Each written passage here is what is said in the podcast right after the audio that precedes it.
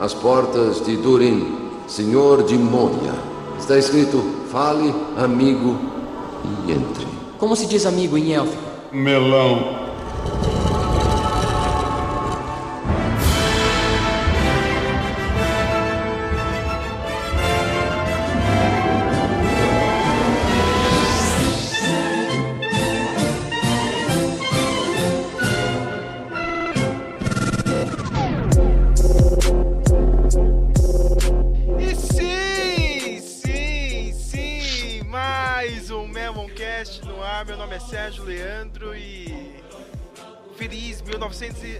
1964.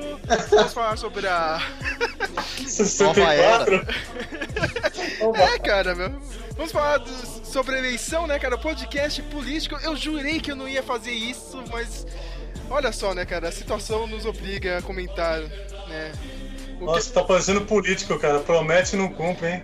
É, é, né, cara? Não, eu tô cumprindo agora, cara. É, é, é, é- é tipo o político do PSDB, tá ligado? Tipo, prometeu o metrô quatro anos atrás, na Copa do Mundo, e saiu agora, esse ano, tá? E pra comentar. Vamos falar de eleição. Vamos falar de eleição. Ah, legal. Quando? Depois da eleição. É, boa.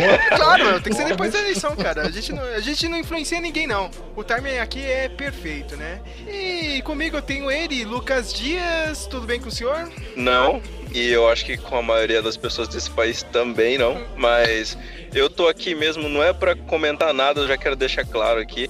Eu tô aqui só pra ouvir as pessoas reclamando, porque cara, eu tô tão mal que ouvir as pessoas reclamando me faz bem, entendeu? Meu Deus, agora eu fiquei. Ah, é, Não, chama tá igual aquele velhinho do masoquista aí. É o Simpsons masoquista lá. da turma. Meu Deus, é, é aquele masoquista. dono da empresa do Homer, do Simpsons lá, que, que o Homer é trabalha? o Sr. Burns. É, que ele é tão doente que se ele ficar saudável ele piora. Tipo, ele precisa de mais doença pra melhorar.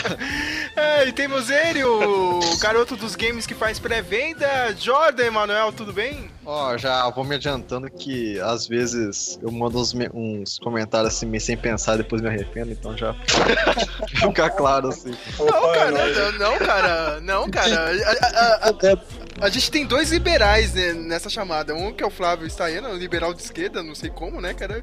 E você, Jordan, vocês que se virem aí, cara. Vão defender essa merda aí, cara, que entrou aí no governo. E temos os convidados aqui, primeira vez estreando aqui no Memoncast, o Guilherme Colitini, tudo bem com você? Boa noite, gente, tudo ótimo. É meu primeiro pod, então Ah, Bem-vindo. é um prazer estar com vocês aí. O- putz, obrigado aí. Obrigado e, e desculpa, tá, cara? Já sempre faz isso, cara. Qualquer pessoa que estreia aqui no podcast, a gente já vai pedindo desculpa. E temos ele, Relaxa. o... é, não, tem que falar a verdade, tem que falar a verdade. E temos ele aqui, né, o Henrique Meireles do Speak Memo, né? Porque a gente não é bobo, a gente tem que trazer um profissional mesmo da área, né? Isso, xinga mesmo, ofende, O, econo- humilha. o economista do po- já. o economista do podcast aqui, né? Flávio Staiano, tudo bem com você? Aê, palmas pra mim, isso aí. Agora você Aê, vai- pá. Aê. Ei, beleza, pessoal? Tranquilo aí? Vamos lá, vamos que vamos aí. Na Bora. zoeira do dia a dia, vamos detonar o Brasil. Já foi, né? Eu acho que ele vem sendo ferrado já há uns anos, viu? É, então, né? Desde 1500. É, 1500. Não, o Cabral veio pra destruição, a gente não sabia. exatamente. Olha, esse podcast era pra ter mais gente. O Flávio de Almeida, infelizmente, não conseguiu participar. O Arion não conseguiu participar, tá no curso. O irmão do Matheus. Eu esqueci de chamar. Cara, mas é que o irmão do Matheus é radical. O, o irmão do. Matheus é radical, né, a cara? gestão começando muito bem, muito bem. O- você esqueceu de, de citar a pessoa mais importante aqui do, do nosso podcast, o, o Sérgio. Geraldo Bosco. Exatamente. Mas, mas, ó, mas, mas- mas o Geraldo Bosco, ele está, ele está vivo com as artes, né, cara? Ele vai fazer as artes aqui. Ele sempre aparece. Caraca. Não está falando, Ele é está as vivo com as artes. É, é como se ele tivesse morrido, né? Nossa, desculpa, né, cara? É. Ah, chega disso, vamos. Ó, Geraldo, eu tô aqui te representando, meu amigo. A gente vai conseguir aí.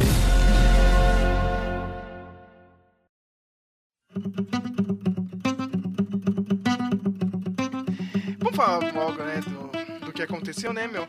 Bem, mudou tudo aqui no país, né, cara? E, e pra mim já era algo previsível, assim, desde que o Trump ganhou, cara. Qu- Quando o Trump ganhou, eu falei, olha, tem uma Internet chance do, do, do Bolsonaro ganhar, cara. O- os caras escolheram um meme lá fora. O, o Jordan tava A falando internet assim. tem poder, A rapaz. internet tem muito poder, cara. E, meu, você junta isso com O WhatsApp também. WhatsApp também, cara. Você junta isso com uma esquerda que tá fragilizada no mundo inteiro, uma esquerda que, que não consegue falar com a, classe trabalhadora, dá nisso, cara. Também, a gente tem que olhar um pouco pra esquerda, cara. Esse pessoalzinho da esquerda, meu.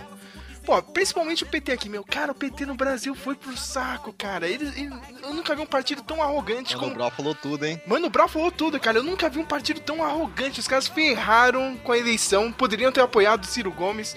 Ferraram com o Ciro Gomes. Ainda- estão lá, meu, pedindo a ajuda dele no final desse segundo turno. E agora estão jogando a culpa nele, cara. Estão jogando a culpa no Ciro Gomes. Eu percebi que impuseram a ele, quando chegou da Europa, que ele dissesse alguma coisa. Impuseram pra ele. Sinceramente, acho que ele não, cur- não curtiu isso que fizeram com ele. Eu, eu- acho bem idiota, mas eu, eu quero perguntar pros jovens aqui, cara. A gente tem o Lucas Dias e o Guilherme Coletini e o Jordan. O que, que vocês acharam dessa eleição? Tipo, vocês estão assustados ou não? Era isso que vocês queriam? É, que tem gente aí, né, que exagera pra caralho, né, meu? Não, é, é porque, tipo assim, não, é, o que, que eu achei, eu, eu já escrevi, né, mas basicamente minha opinião geral, mas eu achei de uma forma geral, ela teve um ponto muito negativo e um ponto muito positivo essa eleição. É, eu votei em duas eleições pra presidente, essa e a anterior, né, de 2014. Em 2014, cara, eu lembro que, tipo assim, eu não tinha quem votar, cara. Pra mim, tipo, era todo mundo mesma coisa, sabe? Nessa aqui, por mais que, tipo assim, teve muitos idiotas, eram idiotas diferentes, sabe? Tipo, ah, era um idiota desse- nível, o outro é um idiota meio diferente. E também tinha uns interessantes, teve, por exemplo, teve o Ciro aí, que chamou bastante atenção, teve o Amoedo, que chamou bastante atenção também. Até o Meirelles, eu deu, dei bastante atenção pra ele. Teve o Bolsonaro, que, tipo, é um cara que era, tipo, simbolizava meio que o antipetismo, né? Que todo mundo olhou pra ele. Teve o Haddad, né? Que, tipo, uma, uma figura do PT, né? Que, tipo, toda eleição tem, mas era um pouco diferente do que tinha na Dilma, por exemplo. Teve, teve candidato aí pra escolher. Dessa vez teve, não é? Pegou a eleição, nossa, que bosta, porque só pula essa eleição logo. Mas dessa que teve. A parte negativa é que também de ser muito eleitor idiota, cara. Tipo.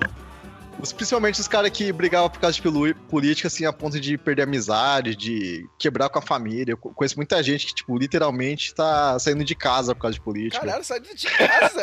Puta que É, caralho. revoltado com os pais, velho. Não, meus pais não me representam, eu não sou desse sangue. Não, é um absurdo, tá ligado? Caramba, o pessoal muito. É muito doido, cara, meu. É, sim. Formou muito idiota essa eleição, mas meus pontos foi esses dois principais, mais positivo e negativo. Cara, o que eu tenho a dizer é basicamente a mesma coisa que o, o Jordan disse, porque dessa vez, pelo menos dessa vez, essa eleição teve boas opções, assim, diferente da, da, da última, que realmente foi muito polarizada. Dessa vez existia a possibilidade de você colocar um, um cara de centro, né, que é o Ciro, de centro-esquerda, com alguém de extrema-direita que já tinha muita intenção de voto, que era o Bolsonaro. E aí ia ficar uma coisa mais equilibrada. É um meio termo ali contra um, um extremista de, de direita. Só que aí, cara, eu não sei qual é o problema da população desse país que fez questão de colocar é, de, de novo extremos contra extremos. E eu acho que a culpa nem é tão da, da população, mas do partido do PT, porque o PT já tá, já tá fudido na opinião pública há muito tempo e eu acho que dessa vez eles poderiam ter ficado de fora, sabe? Ter apoiado outro, outro partido, outro candidato, ao invés de lançar um candidato do próprio partido. Por exemplo, Ciro Gomes. Eles poderiam ter apoiado Ciro Gomes e com certeza o Ciro teria toda, na minha opinião, analisando os resultados das pesquisas, teria todas as intenções de voto que o PT teve pro Haddad e teria desbancado o Bolsonaro no primeiro turno ainda, inclusive, se, se o PT não tivesse lançado candidatura. Então o problema realmente está entre essa comunicação da esquerda com a população e de, de conseguir conciliar as coisas no diálogo e não nessas, nessas jogações de pedra de um lado para o outro, né? Porque o país foi muito polarizado dessa vez e ficou escancarado isso na, na, nesse segundo turno, né? Guilherme, vai lá. Opa, é assim, é, eu acho que desde a Lava Jato e até antes, a, a parte é da direita é, é, é vem ficando muito mais forte. Ah, até porque a esquerda, tá, eu não sei se é impressão minha ou o quê, ah, ultimamente, uns anos pra cá, eles se preocupam mais em se eleger e se preocupam com coisas que pro povo acho que não são o principal, que é a parte de crime, de- é, é segurança, a saúde e educação. Ou seja, a grande maioria do, do, do povo começou a, a ir para o lado da direita. Muitos já eram, mas. E aí você alia isso a, ao fato de que o PT está com uma imagem muito suja, suja né? E, e eles não fizeram o mínimo, o mínimo esforço de tentar, de tentar se mudar, de tentar entender o que o povo quer. Né? Acho que foi preciso vir o, o Mano Brown. Né? Cara, é a política, cara, é cara saiu da casa dele, né? É pra eles entenderem que eles estão errados. É. Eu, acho, eu acho que não entenderam. Cara, cara eu, vamos falar real, cara, é, essa eleição foi maluca, né, mano? Se a gente falar, cara, daqui a alguns anos, cara, que o Mano Brown e o Roger Waters estavam envolvidos nessa porra, cara, meu. Cara, eu quero ver explicar isso na aula de história, tá ligado, meu? Tipo, não, meu, cara, Roger Waters, ele deu umas opiniões, ah, e não sei o que, cara. E o Bolsonaro ganhou fazendo um zap zap, fazendo meme. live no Facebook. Menção com meme. Fazendo live de Com casa, meme, tipo, mano. a campanha dele era no celular. A revolução da eleição de 2018 foi os memes. Porque assim, uma coisa é verdade, a esquerda não sabe fazer meme. Não sabe, não sabe. The, the left can meme, cara. The left can meme, cara. Tipo, os caras não conseguem, cara. É, Os memes de, de esquerda é uma merda. Cara, quando saiu aquele da nova era, meu, eu rachei o bico, tá ligado? Eu, eu falo essa porra toda hora, tá ligado? É a nova era, petista Aquele safado. meme tá com o? Boomer e o Pitu, velho. Puta que pariu. É muito bom, cara. É muito bom. Senhoras e senhores, boa noite. Boa noite a todos. Para abrir essa rodada agora é o candidato Cabo Daciolo. Falam de saúde, de educação, de segurança, de educação, de transporte, de educação, de economia, de educação e saúde, de educação. E tem que se fuder, acabou.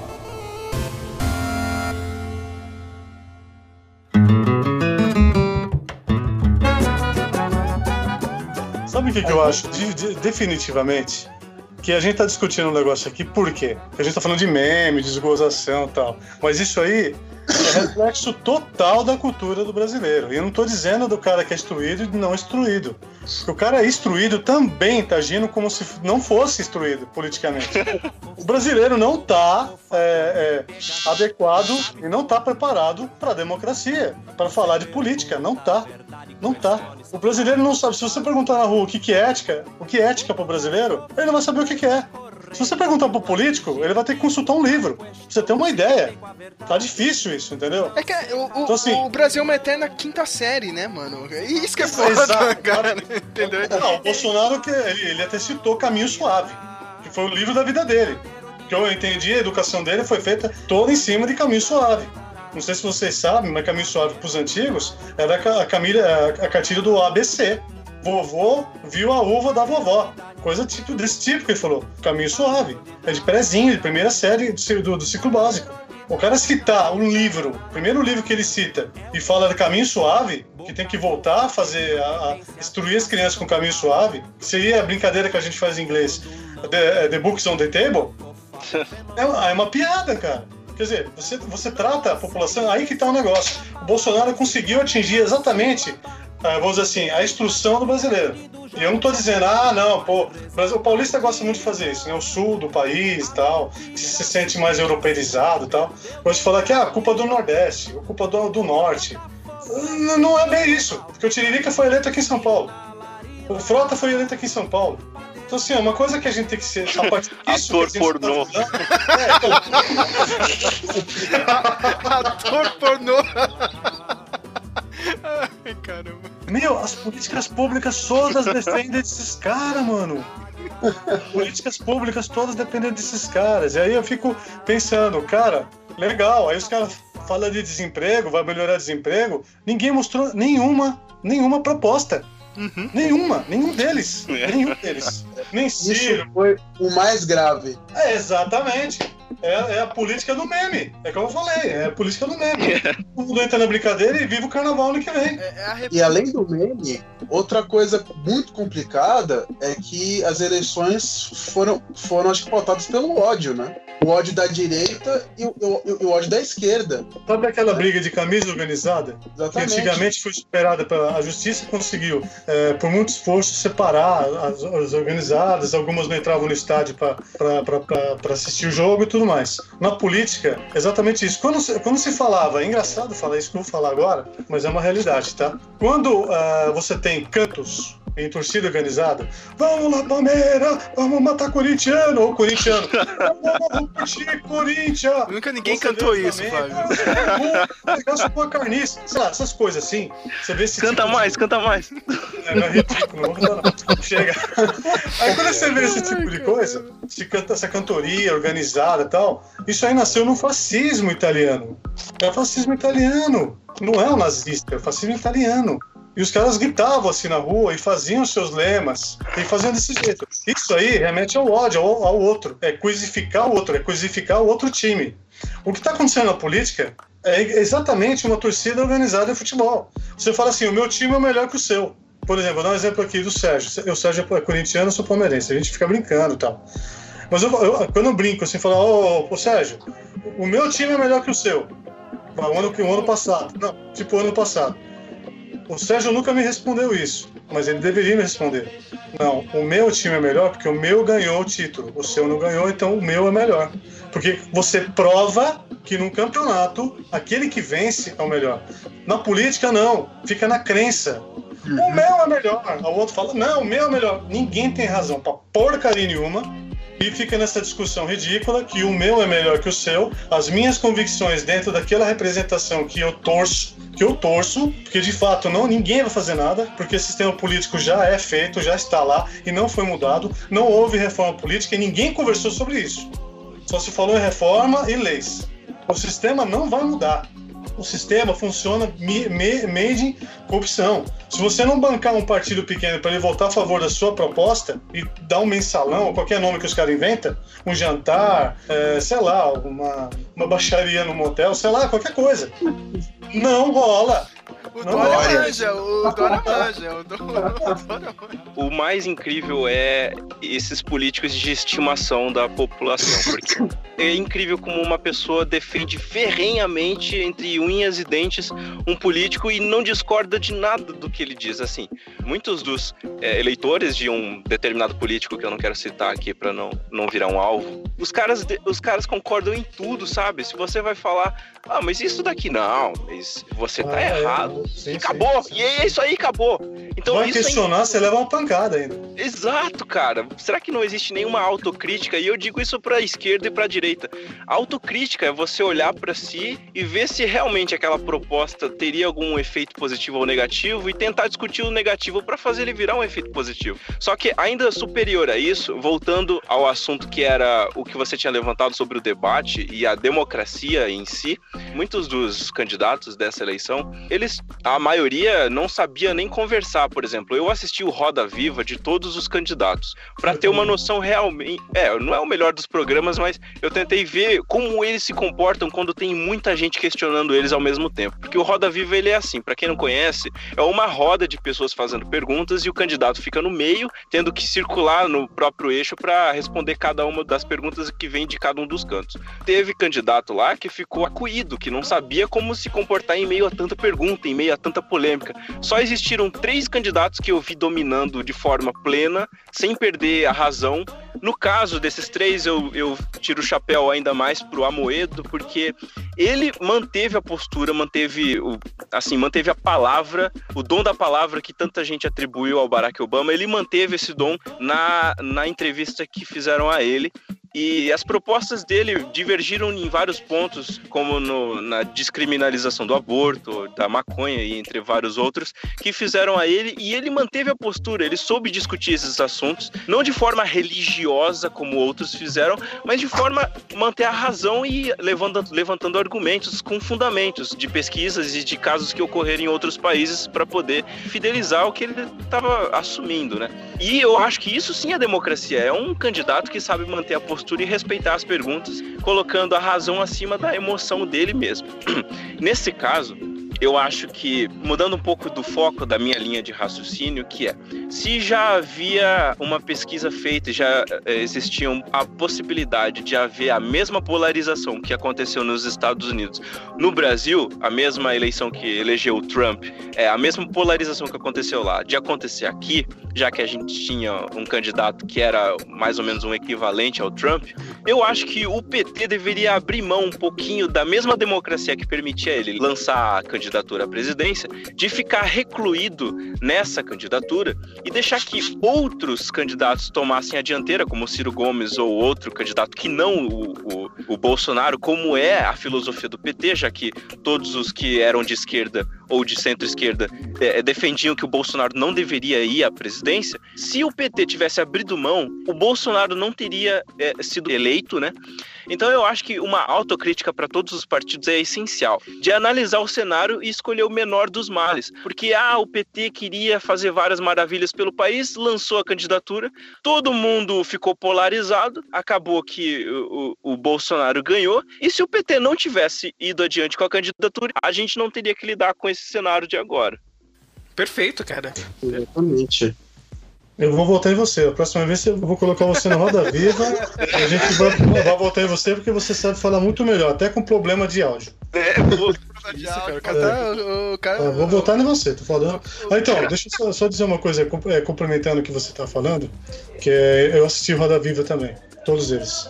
É, o Amoedo, na verdade, ele foi, saiu muito bem porque é um cara que ele não tá na, na política e não tem nada a falar sobre política daquilo que. É, entendeu? Ele é um cara é. de mercado, é um cara de mercado, diferentemente da Marina e do, do Ciro, que tem uma, uma, uma, uma experiência de política, né?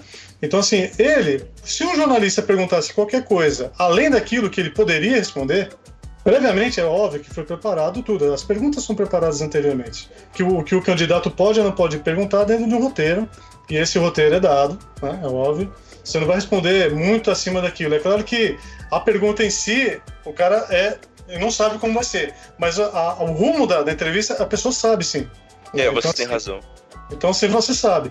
Então assim, o Moeda é um cara novo que se apresentou. Eu não conhecia ele fora do, do, do, da, dessa eleição, acho que ninguém conhecia ele. E aí eu entro num, num questionamento interessante.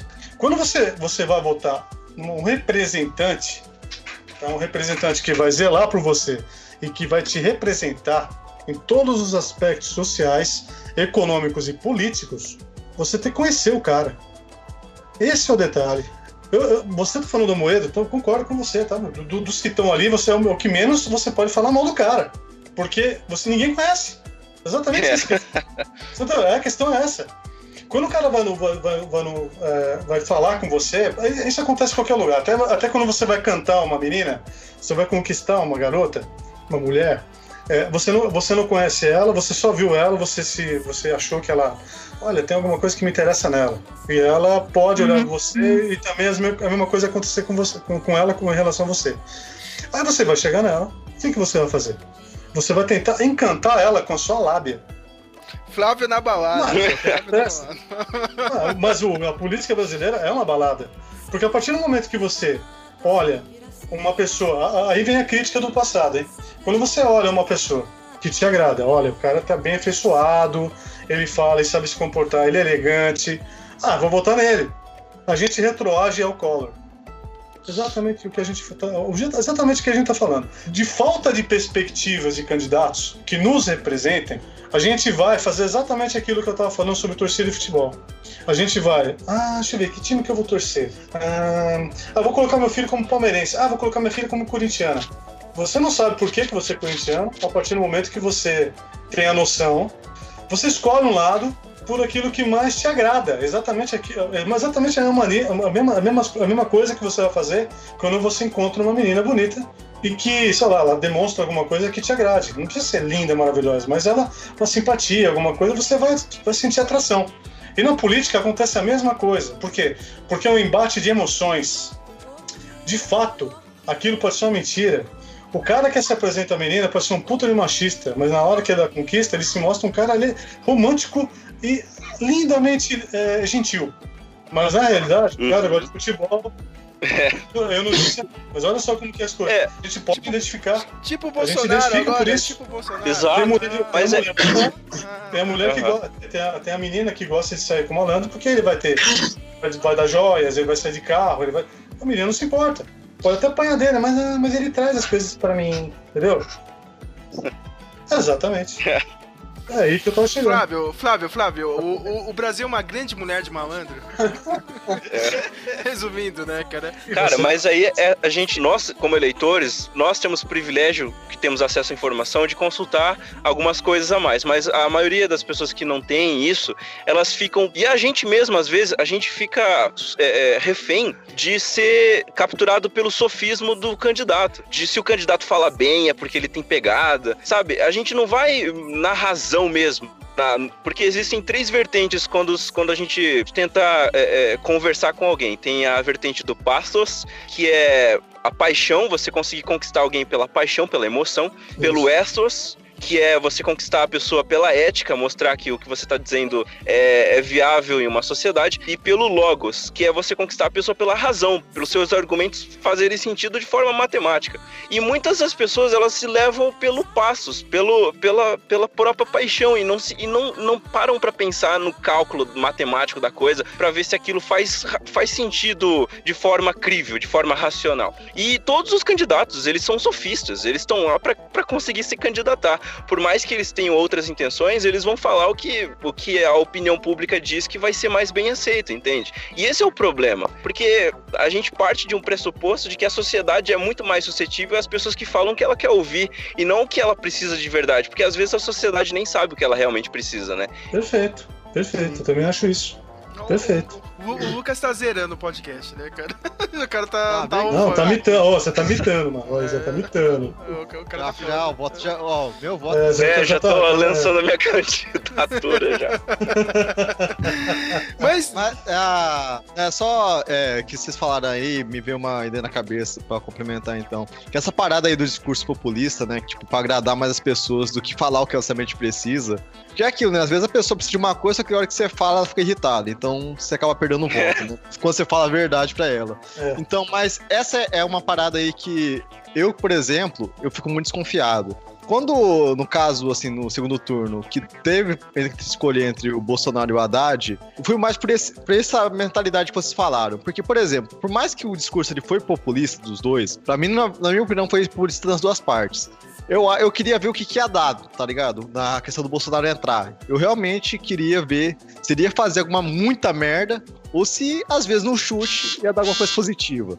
Mas na incerteza. Meu voto, esse, esse segundo turno foi na incerteza. Mas eu queria muito ver se eles iam fazer o que realmente disseram ou se tinha alguma coisa preparada por trás ali, mas que eles não iam falar para não perder voto. Sim, com certeza. É, sim. Não foi, não foi. Não, por isso que eu falo, não dá pra discordar de quem votou no Bolsonaro ou, de, ou quem votou no, no, no Haddad. Não dá pra discordar. A gente tem que respeitar. Porque cada um ah, pensa é, de um jeito, cada um tem é, sua cultura. Outra sua coisa, por exemplo, é, no cenário que se o Haddad ganhasse, eu, por exemplo, eu ia evitar de ficar esperneando. Porque eu acho assim, por exemplo, beleza, teve 16 anos de PT, eles fizeram merda, mas vai se o Haddad, por algum motivo, era um cara que queria que isso acabasse. Então, mas ele, pra querer se candidatar, ele agradou os caras. E se ele fosse desse, tipo desse cara? Então, é só o tempo ia dizer, né? Os próximos quatro anos, caso Haddad ganhasse. Agora, mas como não ganhou, vamos ver. É, cara, é, tem muita coisa que o Bolsonaro prometeu aí, cara. Tipo, ah, meu, segurança, cara. Você não, você não tem dinheiro pra é, investir nisso, cara. E, e, Pô, e o próprio é votou na. Isso, hein? Isso é uma pauta só pra isso, hein?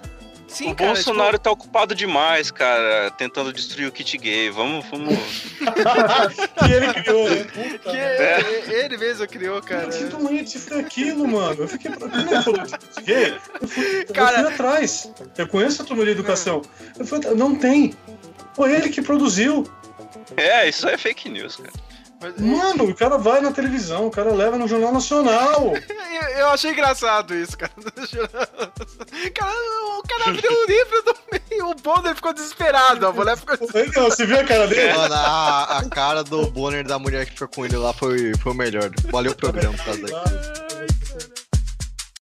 Senhoras e senhores, boa noite. Boa noite a todos. Para abrir essa rodada agora é o candidato Cabo da Ciolo. Falam de saúde, de educação, de segurança, de educação, de transporte, de educação, de economia, de educação e saúde, de educação. E tem que se fuder, acabou!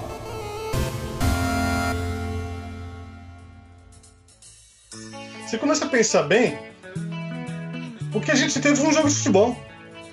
É que a gente teve um jogo de futebol. Eu queria achar um, um, algum outro argumento que não fosse esse, mas eu não consigo ver a política nacional fora do, do, do de um jogo de futebol. Até porque é sempre feito em, Copa, em, em ano de Copa do Mundo, do mundo. Os caras são espertos, eles sabem disso. Cara, vocês estão. não se dá conta. Vocês estão reclamando aí de, de, futebol, cara. A próxima eleição, 2022, vai ser praticamente no meio da Copa do Mundo. Porque a Copa do Mundo vai ser no Catar e vai ser em novembro. Eu só, é, eu, só quero, um eu só quero te avisar cara, isso. Hã? Existe um padrão, cara. Existe um padrão. Vocês perceberam que a eleição sempre se dá no ano da Copa? Sim, mas eu tô, mas eu tô falando. Meu Deus. Para, para, para, para, para. João Kleber. Não, mas eu, eu, eu, já tô avisando, cara. A próxima, a próxima edição vai ser um inferno, cara. Vai ser meio da Copa do Mundo. Cara, que, que desgraça que vai ser em 2022. Vocês estão reclamando? Essa temporada aqui de eleição já foi, já foi interessante de assistir, Isso, de ter é. bebido na mesma época. Então, se a próxima promete ser melhor, ó, tô bem ansioso então. Cara, da, daqui quatro anos vai ser um inferno, cara. Mas deixa eu entrar aqui na, na pauta. Vocês não, não estão deixando o apresentador apresentar não, não, o podcast. Vai lá, Emílio, vai lá, Emílio. Boa, Ai, caramba. Vocês estavam falando do Amoedo, né, cara? A gente pode falar que ele é um do, das jovens estrelas aí, né, da política, né, cara? O, o, Partido Novo, que não é tão novo, né, cara? Outro dia eu tava andando na rua, vem um, um cabo eleitoral do, do Novo me entregar um santinho. Porra, que, que merda de partido é esse, cara? Que fala que é, é. novo tá entregando o Santinho no meio da rua, né, cara? Mas ele tem um lado mais liberal, né? O. o como é que chama? Bem, bem, bem, liberal. Bem, bem liberal, liberal, né? O, o Bolsonaro diz que também né, tem uma. vai pra, pra esse lado, assim, cara. E agora perguntando pra todo mundo aí, o que, que, vocês acham que vai acontecer agora, meu? Com as leis trabalhistas? Vocês acham que vai ter muita privatização? O que, que dá pra privatizar aqui no, no país? O que não Correio. dá? Correio, correio, né? Correio acho que é unânime, né, cara? Tem que privatizar. Acho que era, acho que era é engraçado. É porque, assim. Tipo assim, teve um dia que eu tava conversando né, sobre esse bagulho de privatização, daí aí tinha um cara que ele é bem contra isso, né? Eu peguei e falei, tá isso correndo. Ele falou, ah não, isso aí ah, até, até eu concordo. Todos lá concordam com isso. Ah não, isso aí é exceção, mas eu concordo. Isso aí pode ir pro caralho, né? Pô, pô, pô, o correio, cara, tem, o, tem o pessoal lá do, do protocolo no Hospital São Paulo, meu, eu te juro, meu maluco chega todo dia atrasado, mano, do correio. Todo dia tem uma desculpa. Não, não, que eu quebrei o carro aí, não sei o que, meu. Quase na hora de ir embora, você tá bem louco. Ah, mas aí, mas aí dos Correios, eu vou, vou, discordar um pouquinho de uma coisa. A gente pode reclamar não, muito. Não, não, não, não, não, não, não, não, não, não, não tô falando de privatização. Não, não, não vou falar de privatização. Fascista! Não! Fascista! Agora eu vou te falar. Opinião, então, mas quando eu contrato um serviço para mim, por exemplo, uma peça de computador, alguma coisa, eu vou lá comprar numa loja virtual. E tá lá, é, os preços da, do, da, das entregas, né? De, de, de, entrega. E tá lá, Correio, Sedex, Forex, tá lá, lá um monte de entrega ninja, tem um monte lá. E na hora de selecionar, eu falo assim, bom, eu quero meu produto é, mastigado, amassado, vestido, eu quero ele entregue rápido. Então aí vem aquela questão do mercado. Por isso que eu falo que eu sou liberal, mas eu sou de esquerda. Eu sou de esquerda no que, no, no que, no que é referente a serviço público, aí sim. Mas ah, na questão de entrega, de serviço, de contratação, de, de, de, coisas que devem funcionar, eu sou liberal. Eu não quero que meu produto chegue danificado simplesmente porque eu sou a favor de uma estatização do correio. Eu quero que meu produto chegue inteiro. Eu não posso ser hipócrita. Aí eu vou pagar um pouquinho a mais para que chegue o, o produto para mim em casa do jeito que eu comprei. E eu não, não, não contrato o correio, contrato, contrato outra. Entendeu? Esse, é, esse é o detalhe. Você tem hoje no mercado, o correio não é mais monopólio. Se ele fosse o monopólio, até que eu acho que em alguns lugares até chega a ser, porque no, alguns serviços não, não, não, não fazem é, entregas, né? Principalmente em alguns lugares, como no norte do Amazonas, em outros lugares é, não fazem. Aí, Acre. Sim, Acre. Ah, mas, mas, é, mas é, Mato Grosso, lugares você não entrega. Pantanal você não entregar.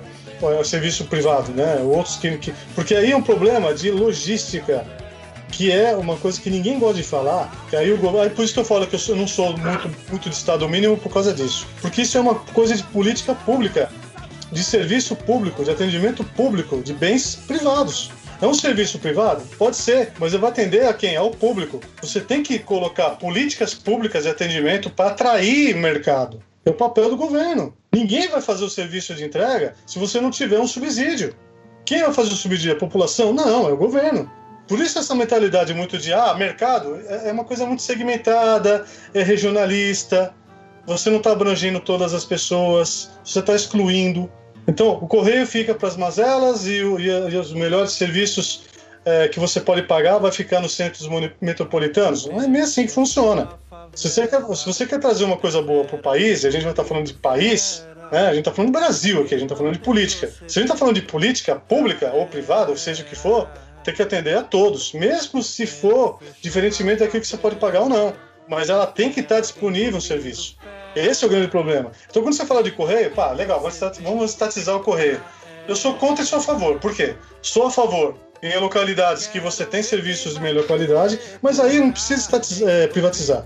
Porque ninguém vai comprar correio. Vai ser uma outra empresa. Você vai aumentar o monopólio de alguma que já está no mercado Monopólio também. Eu, eu, pensei que você ia mandar. Eu, eu, eu, pensei que você ia mandar a clássica, mas dependendo do, da área, a gente pode mandar uma parceria público-privada. O pessoal adora mandar essa aqui no. Aqui não, então, Paulo. mas é burro isso. Mas é burro, porque a gente tá falando de serviço, prestação de serviço. A gente não tá falando de é, serviço público de, de parque. Você tem um parque, por exemplo, o Parque Ibirapuera. Ah, perfeito, Sérgio. Parque Ibirapuera. Ah, vamos privatizar o parque. Na verdade, não vai privatizar o parque, porque o terreno vai continuar sendo da União. Você vai, você vai, você vai fazer uma parceria público-privada de concessão de área pública. É diferente. Vai ser uma empresa privada que vai cuidar daquilo ali, vai fazer a, manter a praça, porque o, o, governo não tem capacidade. E aí é um atestado de incompetência. Quando o cara fala, ah, vamos fazer, uma, vamos privatizar, vamos isso aí para mim é atestado de incompetência.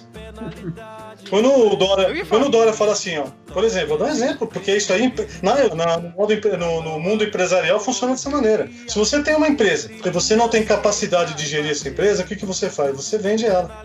Quando um governo, você está lá como agente público, você é representante público, e você diz, ó, oh, vamos privatizar porque eu não tenho condições de gerir e de gestar sobre aquilo, você está dizendo, fazendo uma testada de incompetência.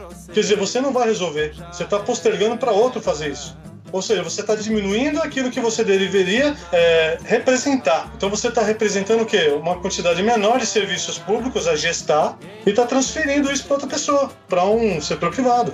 Aí você faz uma parceria público-privada de, algum, de algumas coisas, por exemplo, áreas de concessão, praças, serviços públicos onde você não pode simplesmente transferir a totalidade, porque senão você fere o, o estatuto de licença ambiental, outra coisa que você tem você tem leis federais que você não pode ultrapassar.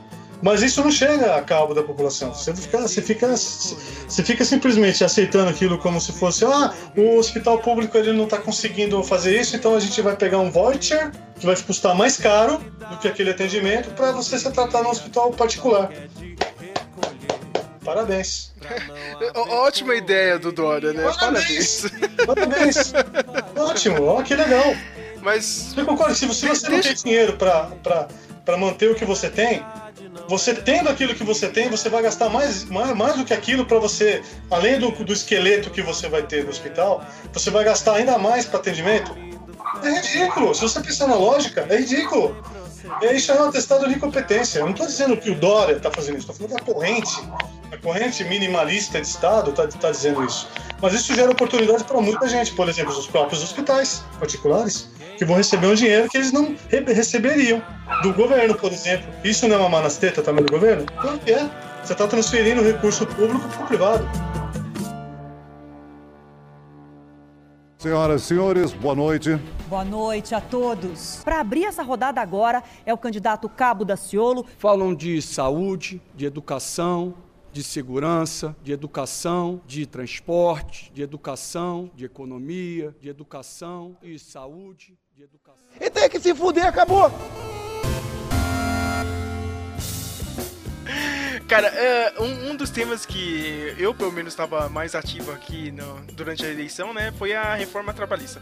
Sou totalmente contra. Desculpem aí, cara, quem é a favor ou não. Mas. Eu, eu mas eu quero escutar.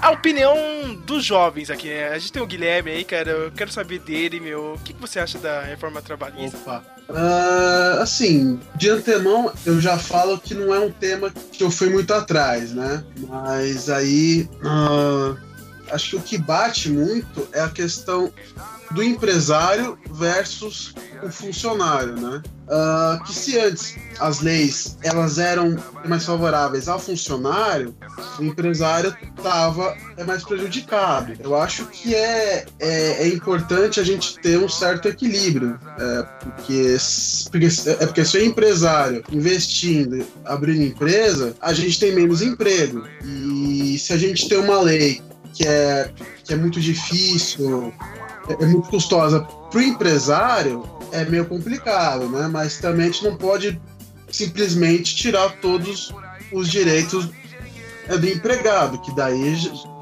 daí ele não trabalha, ele é praticamente um um servo, né? Sim, eu, eu gostaria de pegar nesse ponto, cara, porque é, é aí que tá, cara. Eu fico maluco da minha cabeça, desgraçado da minha cabeça, como dizia o Alborguete, cara. Porque, tipo, é, é engraçado isso aqui. Ninguém, é, tipo, pensa em fazer assim, uma reforma tri tributária, saca? Tipo, eu, eu, sempre vejo empresário, ah, não sei o que, cara, porque é muito caro, funcionário, não sei o que, cara. Cara, por que eles não começam com uma reforma tributária, entendeu, cara? Diminuir esses impostos pro, pra galera do empresariado, cara. É, tipo, é urgente. É urgente isso. É urgente, cara, mas é, é, é, sempre essa coisa de, tipo, de descontar no, no, último, na última pessoa, assim, que não tem nada a ver, cara, que é o funcionário, saca? Tipo, o trabalhador que toma no cu, assim, cara. E, assim, ó, todo mundo tá rodando na reforma trabalhista, todo mundo tá rodando agora também na, na futura reforma da Previdência, né, cara? E, tipo, eu não vejo ninguém falando, assim, ah, não, da Previdência dos militares ou da Previdência do pessoal do do Supremo, saca, meu? Tipo, uma galera ganhando muita grana, assim, cara, e, tipo, parece que a culpa é nossa, saca? Ó, eu vou deixar você, você, eu vou deixar vocês falar primeiro, tá? Depois eu esclareço esse negócio que eu tenho informação privilegiada, tá? Opa, desculpa aí, desculpa fala, aí. Falem vocês primeiro, depois eu falo, tá? Vai lá. Sou bonzinho, eu sou bonzinho.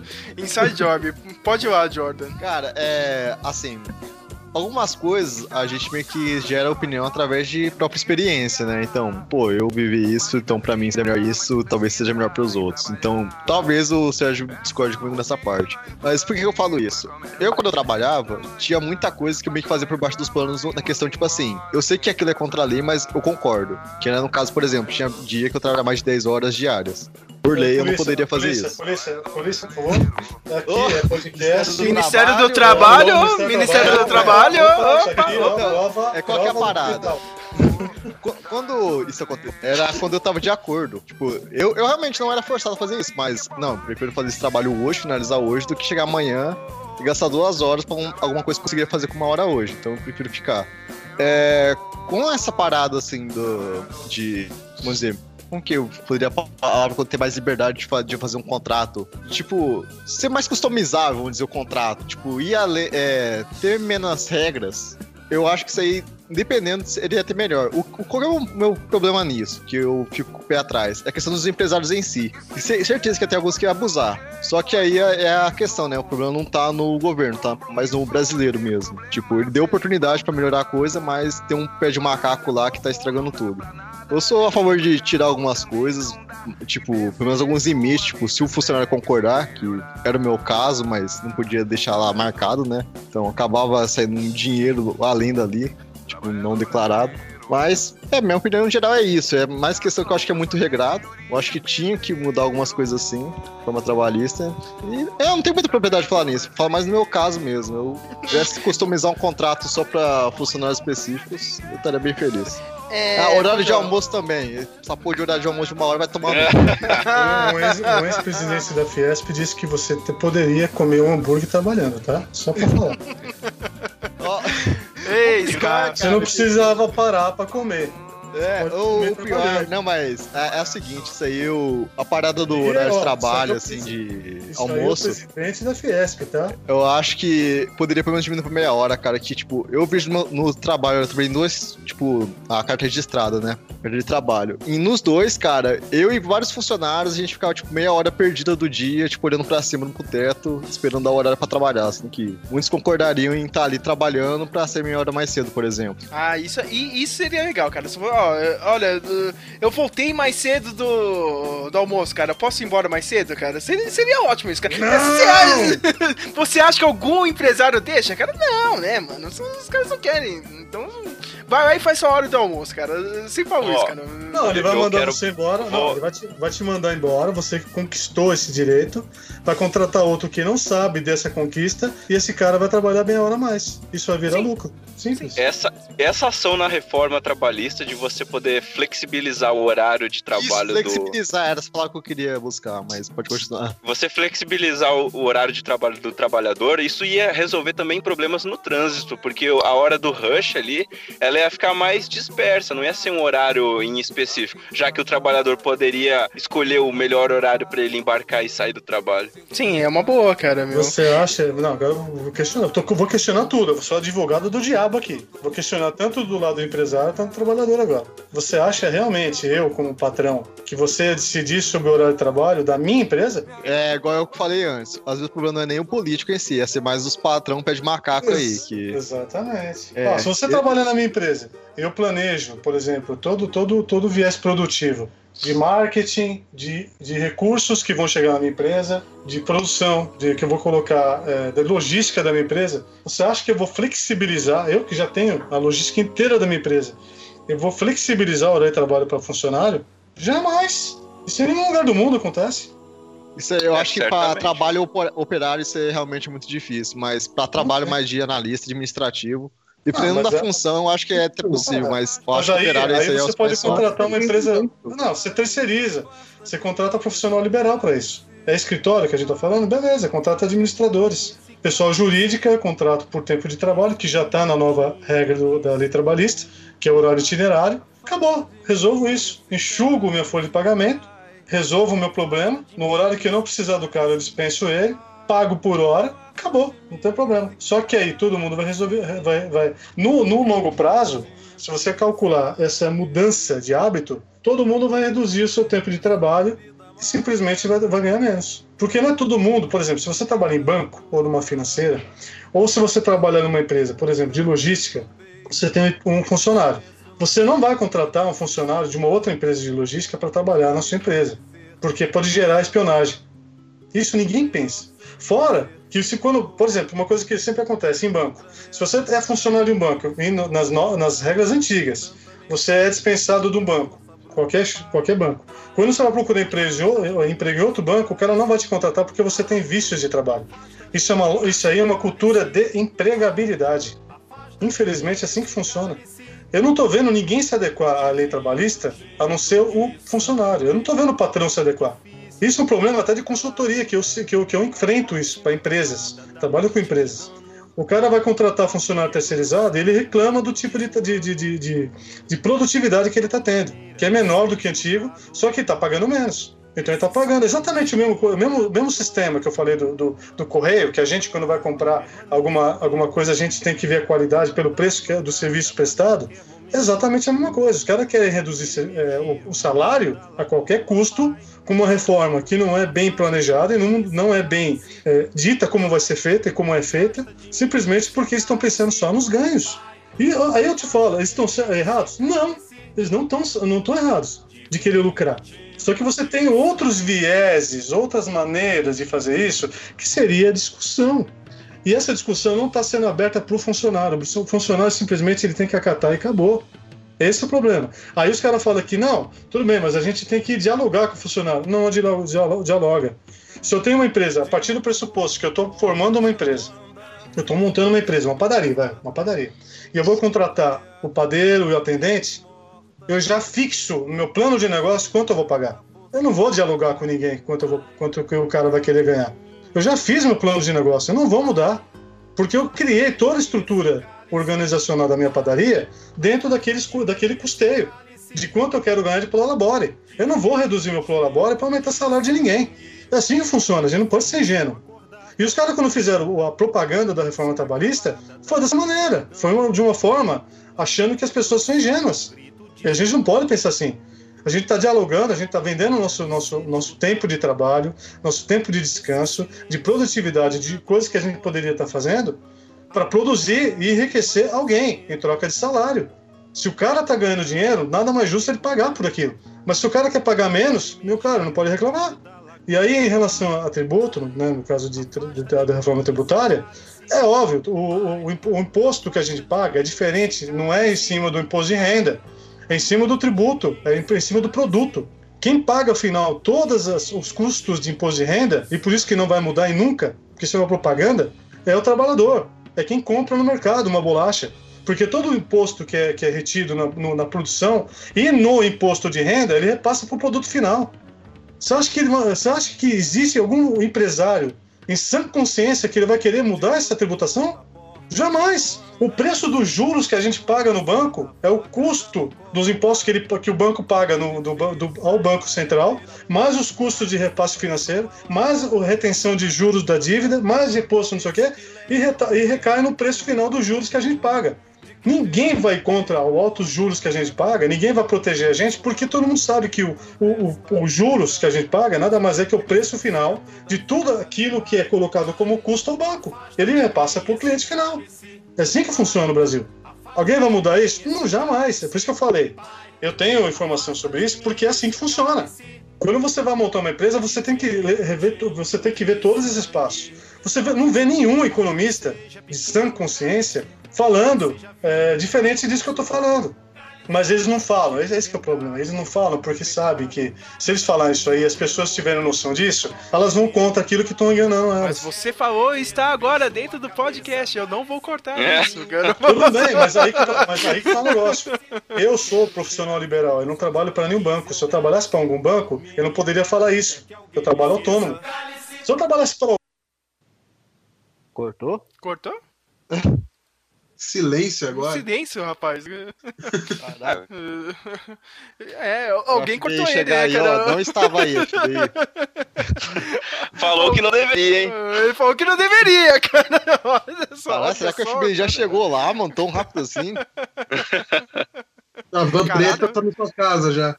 Cara, isso aí é tenso, hein, mano? O cara, o cara falou algumas verdades e caiu aqui, hein, mano? Ai, cara, cara, aí caiu mesmo, mano. Olha só, meu. Voltou aí, Flávio? Flávio? Olha só, meu, o cara falou a verdade e. Puta que pariu. Caraca! Caralho! aqui. Caralho, tá tenso isso aqui, meu. Senhoras e senhores, boa noite. Boa noite a todos. Para abrir essa rodada agora é o candidato Cabo da Ciolo. Falam de saúde, de educação, de segurança, de educação, de transporte, de educação, de economia, de educação e saúde, de educação. E tem que se fuder, acabou!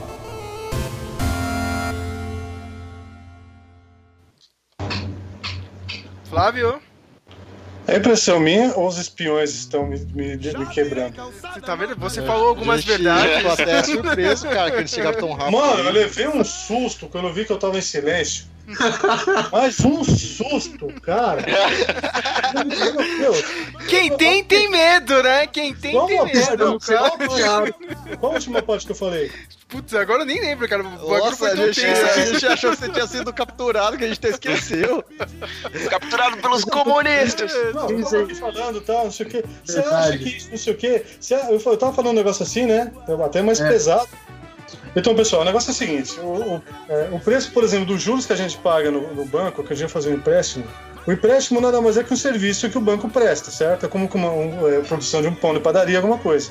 E todos os impostos que ele, o banco, ele tem que pagar para o Banco Central, ou seja, para qualquer entidade fiscal, ele coloca no preço do produto que ele, que ele vai, vai vender. E o produto dele é nada mais é que os juros, é o crédito o único, a única entidade, vamos dizer entidade, que não consegue repassar os seus prejuízos ou custos que ele tem é o trabalhador.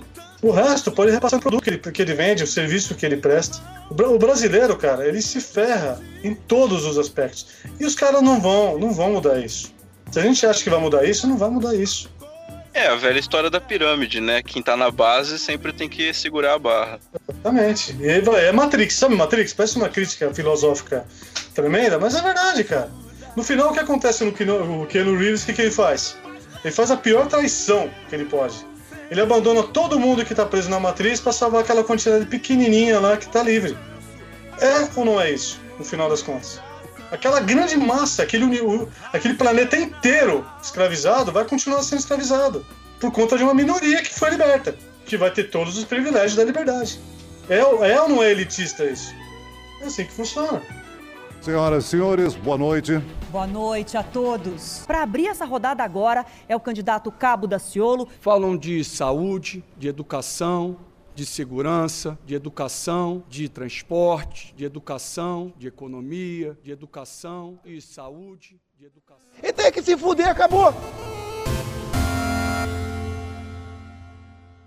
E isso eu quero perguntar para todo mundo aí, meu. Principalmente o Guilherme, que pediu pra comentar, assim, cara, sobre política internacional, cara. O Trump hoje parabenizou, né? O Bolsonaro, né, cara? A gente tem toda essa situação com a Venezuela. Vocês acham que o Brasil vai estar mais ativo até pra, sei lá, tentar uma intervenção ou não? Hoje eu já vi a notícia também da Colômbia querendo se aliar com o Brasil para tentar resolver essa parada da Venezuela. O que vocês acham, assim? assim Acho que é uma boa pro Brasil ou não entrar no meio dessa treta? Se bem que o Brasil já tá, né, cara? O Brasil recebe um monte de refugiado da Venezuela. Eu queria saber a opinião de vocês, hein? Então, eu acho que assim, essa história de que o Brasil vai ajudar a invadir a Venezuela, porque guerra. Olha, a gente não tem a mínima capacidade militar para invadir a Venezuela. A gente não invade nem o Rio de Janeiro, né? a gente não tem dinheiro. A gente não tem dinheiro. As Forças Armadas estão uma sucata. A Marinha, é, é pra vocês terem uma ideia, os navios de superfície tem uns dois ou três que estão mais ou menos é, navegando, mas só que ele, ele, eles não têm praticamente armas nenhuma. Tem uma coisinha ou outra, é não o suficiente. Dos nossos cinco é, submarinos, a, a gente está com dois só na ativa, porque os outros os outros estão. Os outros afundaram. 22, afundou meu encoraçado, né? Não tem nada, a gente não tem nada para invadir eles. E, e, além disso tudo, a gente não tem como invadir, porque a, a nossa fronteira com a Venezuela a, é mato, é só floresta. É, não tem como. Então, esse negócio de ah, vai ter invasão, não sei o quê. Cara, não vai. O máximo que vai acontecer é os Estados Unidos. Sei lá, eles resolverem lançar uns mísseis lá e a gente ter que limpar depois a, a merda. É comissão de paz. É o máximo que vai acontecer. Porque guerra mesmo não vai ter nada, não. Oh, o, o, grande problema do, da, da Ira, do Iraque, por exemplo, é que o Saddam Hussein ele arrebentou os postos tacando fogo. E os Estados Unidos se ferraram com a guerra no Iraque. Perderam dinheiro e não conseguiram repor porque eles perderam os postos de petróleo.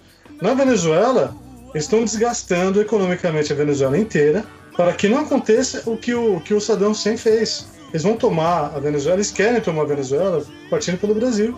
Agora, se o povo brasileiro, se o Congresso Nacional vai aceitar esse tipo de coisa, que eu acho que não vai, acho que a América Latina inteira não vai, porque não tem é, legitimação nenhuma para fazer um ataque contra a Venezuela, até porque o povo da Venezuela é o que mais sofrido.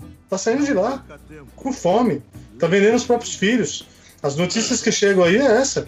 Como você vai atacar, vai atacar isso com uma cultura latina que tem tudo a ver culturalmente com o país vizinho, diferentemente de uma, uma, uma cultura cristã contra a muçulmana, que exatamente essa era, era a base da guerra e a, a, a, credibilidade que se tinha na guerra, aqui, no, aqui a gente não tem não, isso não. Isso não vai acontecer. O que pode acontecer lá na Venezuela é a destituição do Maduro, pela própria população, que vai estar cansada de tanta destruição, de tanta, de, de tanta pobreza. Mas isso aí tem que ser uma coisa que eles têm que resolver. Se a gente está na América Latina e a gente quer que a nossa soberania seja respeitada, a gente tem que respeitar o outro, mesmo em condições de pobreza. Não é assim que funciona. Eu, não, eu, sou, eu sou contra totalmente essa intervenção. Porém, porém, é que nem o que, o Guilherme falou. Os caras vão tacar bomba, vão passar por todos os direitos humanos, porque a ONU não controla mais nada. Isso deixou bem claro lá o que aconteceu com a Rússia, o que aconteceu com algumas coisas da Síria. A ONU não tem mais a força que tinha, que tem a OTAN. Os caras atacam míssil, invade por, por mar que o Brasil não tem acesso, teria que dar a volta. E depois o Brasil vai lá, com a sua tropinha lá, fazer a missão de paz. Que nem fez no Haiti. Que, se vocês não sabem, o Haiti estava sendo bombardeado, assim, politicamente, pelos Estados Unidos. Que queria mão de obra barata lá. O grande, o grande problema, assim, é, que aconteceu é, junto com, com o que estava é, a invasão cultural e, militar e política por meio de corrupção no Haiti, é que houve aquela catástrofe. Aí os caras vieram, chamaram todo mundo para fazer a, a, vistoria e tal. Os Estados Unidos não, não, nem entrou no país, não sei se vocês perceberam. Uhum. Porque eles é. estavam muito mal vistos lá. Isso, isso, é uma história que não chega aqui. Então a imprensa é, é que a gente... é formador de opinião, tá é complicado pra caramba. a gente, como espectador dessa, desses acontecimentos do mundo fica, fica sujeito ao que chega pra gente. Então, às vezes, as informações são muito unilaterais. Mas eu queria levantar um debate aqui sobre o que vocês acham nesse mesmo tema da invasão ou de qualquer coisa que aconteça na Venezuela sobre a imigração estrangeira para o Brasil. Então, uh, eu acho que é assim: uh, a gente não tem infraestrutura nenhuma no país. O que acontece? Entram mil, duas mil por dia pessoas a gente não tem estrutura para dar acomodação, para dar alimentação, para ver o que precisam ou não, para ver se pode mandar eles para outra cidade que tem a demanda pelo, pelo serviço deles. Então a gente teria é que modificar muito a estrutura de recepção deles, né? E também para casos futuros, porque a gente, a gente é, é, não dá conta de 10, 20 mil. A Colômbia tem mais de um milhão já de, de pessoas da Venezuela. E eles estão lidando muito melhor que a gente. Então é uma coisa que a gente tem que pensar para o futuro, porque uh, ah, para nossa sorte, a gente está recebendo poucos até. Porque se tivesse um milhão entrando em Roraima, a gente, a gente estaria no estado de Mad Max lá. Então. Bater tal Acre. É. Ou alguma merda dessas, sabe? Ia sem passar mesmo. Exatamente. Senhoras e senhores, boa noite. Boa noite a todos. Para abrir essa rodada agora é o candidato Cabo da Ciolo. Falam de saúde, de educação, de segurança, de educação, de transporte, de educação, de economia, de educação e saúde. E tem que se fuder, acabou!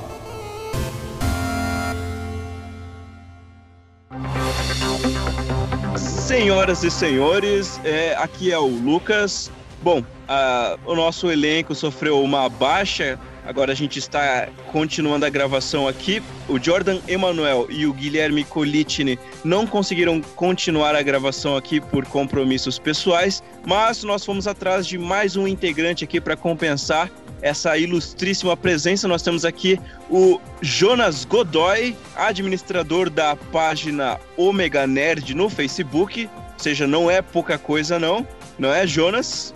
E aí, galerinha, mais ou menos? Preparados para quatro anos de dor e sofrimento? Bom, então agora continuando aqui uma nova etapa no podcast. Nós até então estávamos discutindo sobre o cenário da candidatura dessa eleição de 2018, sobre os partidos, os candidatos, as propostas de cada um, o cenário eleitoral como um todo, né?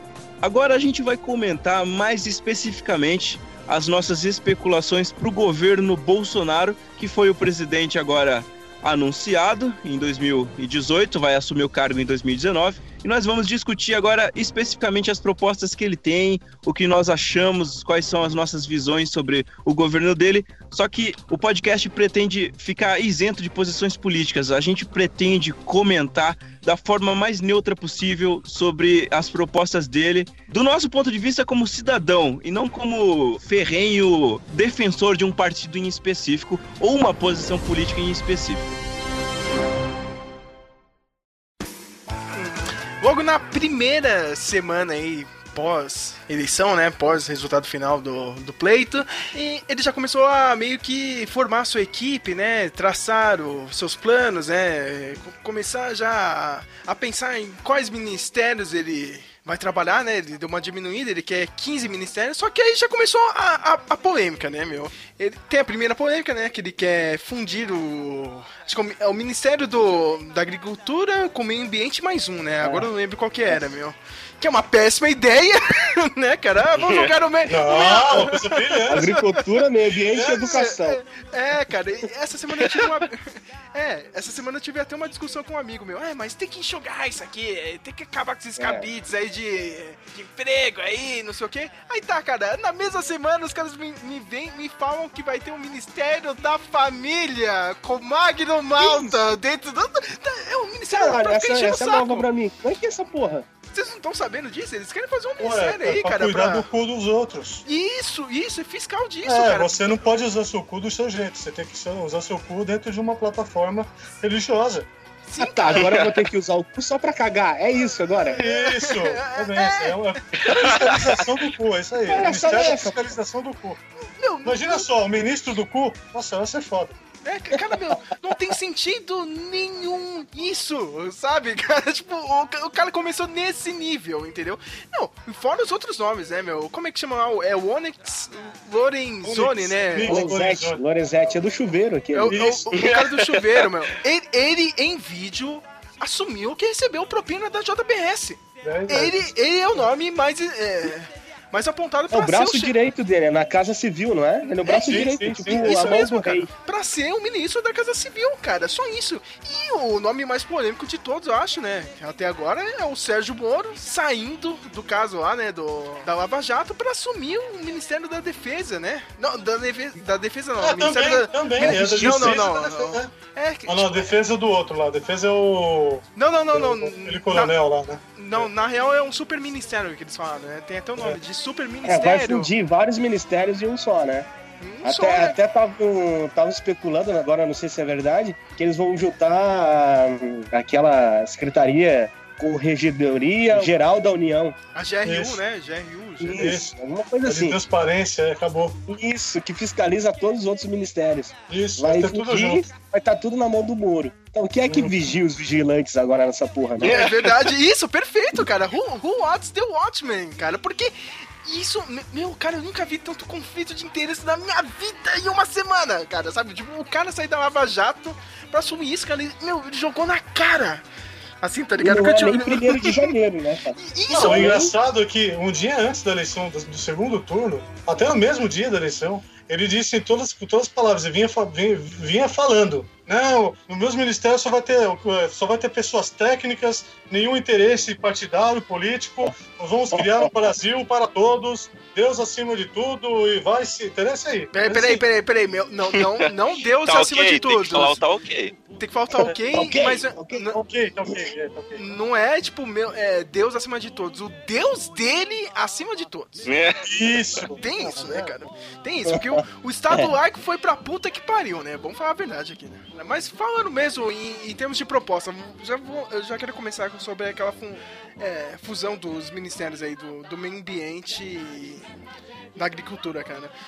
A gente tem, já, já tem vários casos aí, né, cara, que tipo, o Bolsonaro já até falou, né, que não vai mais liberar a terra para os índios, né, cara, a demarcação de, das terras aí vai dar uma parada, né, porque isso aí tá ferrando com o movimento da economia do país, né, da agricultura e tal, meu, e, meu, já tá tendo lá no... Isso sempre aconteceu, né, cara, mas depois que o Bolsonaro foi eleito, meu, já tem casos aí, cara, de gente já matando índio. Tem vários casos assim, né, cara? Meu, os acampamentos do MST também estão pegando fogo. Meu, já, já tá sendo liberado, assim, cara. Mas eu, eu quero perguntar pra vocês, meu, o que, que, você, o que, que vocês acham que vai acontecer agora, meu? Você acha que também a agricultura e a economia do país vai dar uma melhorada? Porque, no, ó, eu pego o exemplo dos Estados Unidos, cara. O Trump, ele deu uma. Ele, voltou com aquele lance da indústria do, do carvão, né? Nos Estados Unidos. É uma indústria que já nem deveria estar existindo. né? Tipo, é uma parada que fere com o meio ambiente.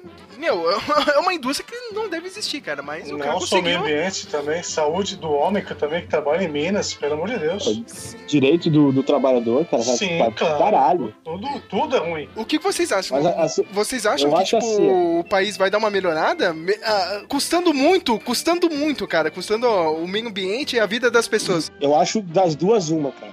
Ou o Brasil vai se fechar, vai, vai ser uma Venezuela, sabe? É. Fechado, o mercado só interno.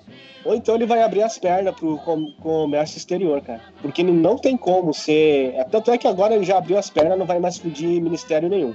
Do, da, a- da água. Da agricultura com Meio ambiente. Meio Não vai mais ambiente. pedir. Porque ele já sentiu a pique entrando, no- porque o comércio externo ele exige, exige que tu tenha transparência nisso. Não consegue vender pra fora se não tiver transparência nessas coisas. Sabe? O exemplo da, da carne. A carne que vai pro, pro, pro Oriente Médio, ela tem que passar por toda uma, uma paradinha religiosa também, sacou? Tem que ser abençoada, blá blá blá blá blá blá, senão não vende. É aquela comida couché que, que eles chamam, se não me engano, couché, uma coisa assim. Colcheiro. É, isso aí.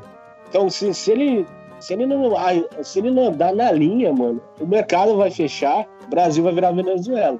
Ou ele na- anda na linha, velho, ou o Brasil vai, vai literalmente virar Venezuela. Até porque é o seguinte, é, o Brasil primeiro, você, pega. Quem manda no Brasil não é bem. O Brasil, o Brasil, tá? Quem manda no Brasil é o comércio interna- internacional. Então dizer que o Brasil é, já foi, sei lá, em algum ponto comunista ou socialista é blá blá blá. A gente a está inserido no mercado global. Qualquer tipo de negociação, qualquer coisa que a gente faça, interage e remete a alguma, algum reflexo. Quando a União Europeia ficou sabendo que tinha um candidato que já estava que estava na frente das pesquisas e que tinha uma, uma condução de ideologia, como a do Bolsonaro, que ele diz que não tem ideologia, mas tem sim. né? Você tem ideologia de direita, você tem de- ideologia da esquerda. Sim, sim, meu. Eu, eu, eu odeio quando ele fala. Ai, É. ai, é, é, nosso governo vai ser sem viés ideológico. Não, né? Tipo, sim, sem sim. o. É, mas tem o seu, o seu viés, né? Quando, quando os caras ficaram sabendo como era o, ah, o Lula, por exemplo, quando você fala do governo Lula, Dilma, o Fernando Henrique, que eu, que eu acho que os três governos foram muito parecidos. Fernando Henrique, Lula e Dilma. Foi muito parecido. A questão toda é que os caras ficam falando, não, é que é um governo comunista. Por quê? Porque simplesmente fez, fez algumas reformas. Esses três governos fizeram reformas, tá? Quando você implanta um programa social, você está fazendo uma reforma social. Você não precisa ser uma reforma política constitucional. Você pode fazer ela por emenda provisória, você pode fazer ela por, por, por ato congressual. Você está fazendo uma, uma, uma- um programa de governo. Então isso não, isso não significa que você está mexendo com a Constituição, transformando o, o país no vermelho. O- você vai nos Estados Unidos hoje, você tem o fundo de garantia deles, é um dos melhores do mundo. No Brasil, os caras estão querendo tirar, falando que o Brasil é comunista. Estados Unidos é comunista? De nenhum.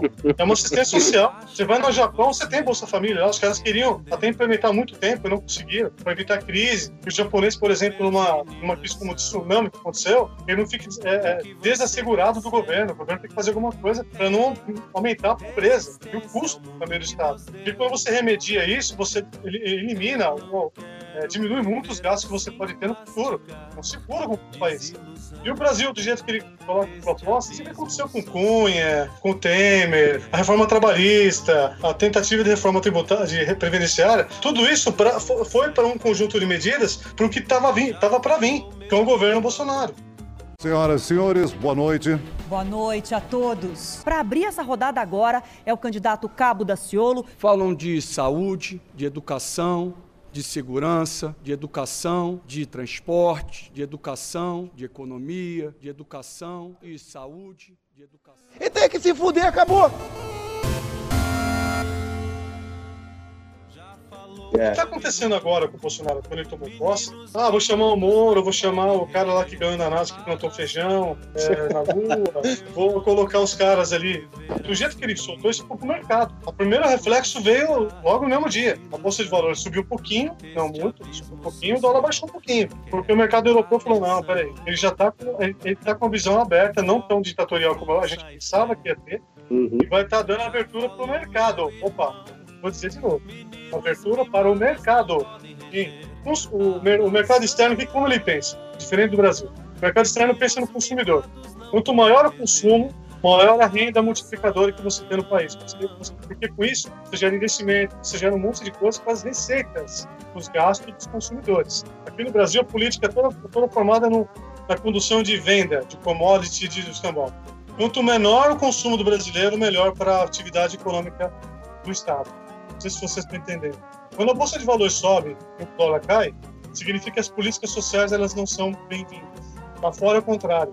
A bolsa de valores sobe, o dólar baixa, o dólar comercial, o dólar dos Estados Unidos, né, em relação à, à libra esterlina e outras moedas do, do- da Europa. porque você tem uma condução mais equilibrada das coisas. O cara pensa no país como um todo, como ó, o mercado tem que estar firme, a sociedade tem que estar firme. Os dois firmes, você tem um lastro econômico, vai fazer o equilíbrio fiscal e econômico do país e não gera crise. No Brasil é o contrário. Os caras sacrificam a mão de obra, sacrificam os programas sociais, sacrificam os serviços públicos para um bem maior de uma classe dominante e exclusivista, que é detentora dos meios de produção de capital, para vender, para exportar. Não, a agricultura, ela gera muito em exportação. 10 contêineres de, soja, você tem meio contêiner de tecnologia importada, em menos, mesmo valor. Então, isso até menos. Então, você tem que exportar muito do Brasil para você pagar a dívida externa, para você pagar as dívidas de orçamento e tudo mais, com pouco produto de importação com preço muito alto. Então, assim, você, o Brasil não se fez nenhuma aí, não vê, eu não vejo isso, porque os ruralistas tomam conta do governo. Você não tem nenhuma medida que, que, que, que faça com que as, as, a indústria brasileira se desenvolva, com manufatura, com tecnologia. Até o Ministério da Agricultura foi, foi no, no, no tema muitos, muitos, é, é, muitas patentes brasileiras foram interrompidas. Por quê? Simplesmente os caras cortaram verba. Então o que, é que você gera? Simplesmente você vai mandar matéria-prima para fora, fazer como antigamente se fazia no Brasil, a custos sociais gigantescos. Eu não vejo nenhuma, nenhuma, nenhum, nenhum incentivo de, de, de política industrial. Então, assim, é para ficar dessa maneira, cara, eu não sei onde que a gente vai melhorar. Eu não sei. Mas vocês chamaram um cientista político e não me avisaram. Eu tô com vergonha agora. Vou embora daqui, dá licença. Senhoras e senhores, boa noite. Boa noite a todos. Para abrir essa rodada agora é o candidato Cabo Daciolo. Falam de saúde, de educação, de segurança, de educação, de transporte, de educação, de economia, de educação e saúde, de educação. E tem que se fuder, acabou! A gente tem que falar também da. Acho que é a proposta mais polêmica, né? Que acho que levou boa parte do, da galera a comprar a, a, candidatura aí do Bolsonaro, que é a liberação, né, do, do porte dentro de casa. É, só dentro de casa. É, só dentro de casa. É, já, já... Como assim? Eu vou poder sair oh, com o meu assim, da Nike e a minha Sim. pistola da Taurus? Como assim, não? O que vocês acham disso? Eu, eu, eu, acho que ninguém vai respeitar essa porra, tá ligado? Vai conseguir comprar a pistola, cara. Cara, eu acho que vai dar uma merda gigantesca, assim, cara. Porque, meu, meu, a maioria, meu, tipo, não respeita porra nenhuma, né, cara? Aliás, também tem, tem, tem, tem, outro, tem outro detalhe, né, cara? Tem que ver se essa maioria vai conseguir comprar essa arma, né, meu? Porque o pessoal acha que é baratinho, né? E tal, né, meu? Mano, mano, o cara mal consegue pagar o smartphone, velho. que é mil real, tá? Parcelado em 32 vezes. Vai conseguir comprar uma pistola Taurus uh, de, de 4 mil? Mano, eu tô sofrendo pra comprar um PC de 2 mil. Isso tá. O Jonas, Jonas, agora imagina, cara, você tá dentro do busão, cara, sai uma briga, um maluco puxa a arma, cara. É simples. O menino, eu, eu faço quando antes de fazer live, eu abro o Discord, que é um aplicativo igualzinho Skype, só que pra game. Melhor, sim, melhor. Melhor até. Melhor que essa eu, merda, melhor que essa merda. Eu começar a fazer Discord.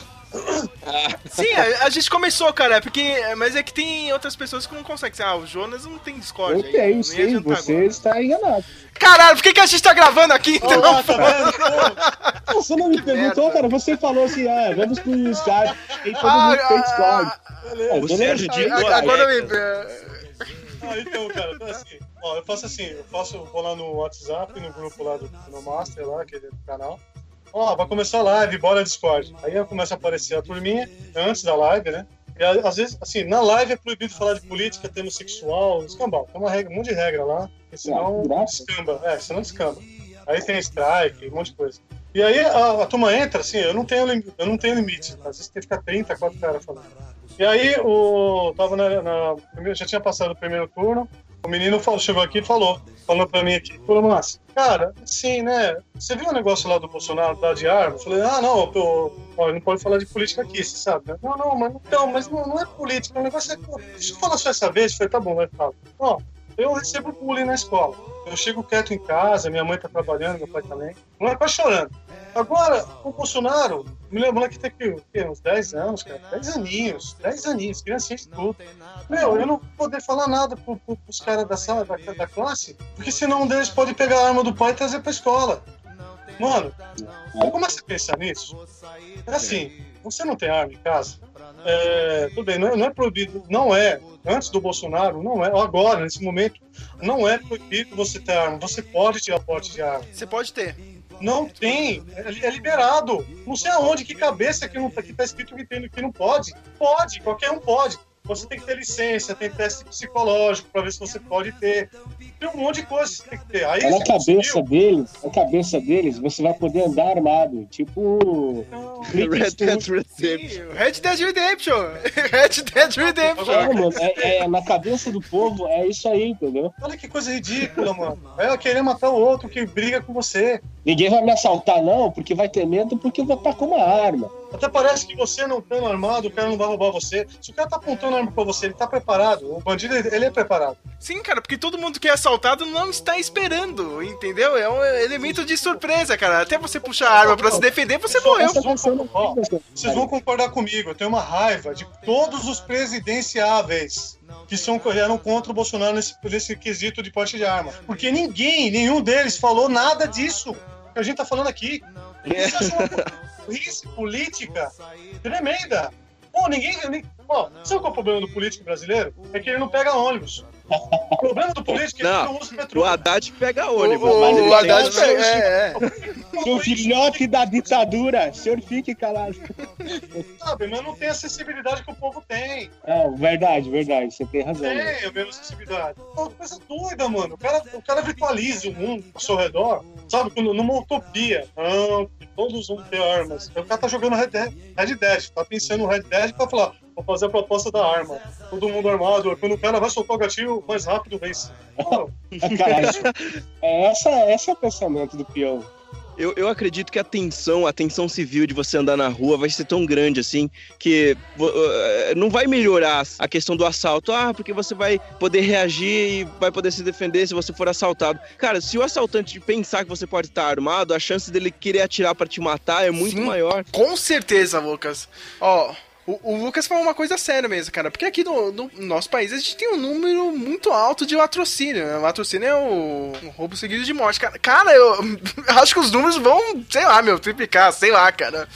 Entendeu? é por morte tosca ainda. Por por quê? morte... Porque é isso aí mesmo que o Lucas disse, meu. O cara vai chegar, meu. Foda-se. Não sei se o cara tá armado, pá, meu. Foda-se. Dá um tiro no cara É que, e, é que e pegou vocês, isso. vocês, vocês estão na, na esperança de que vai ter o Bolsa, Bolsa Taurus. Isso, cara. ter.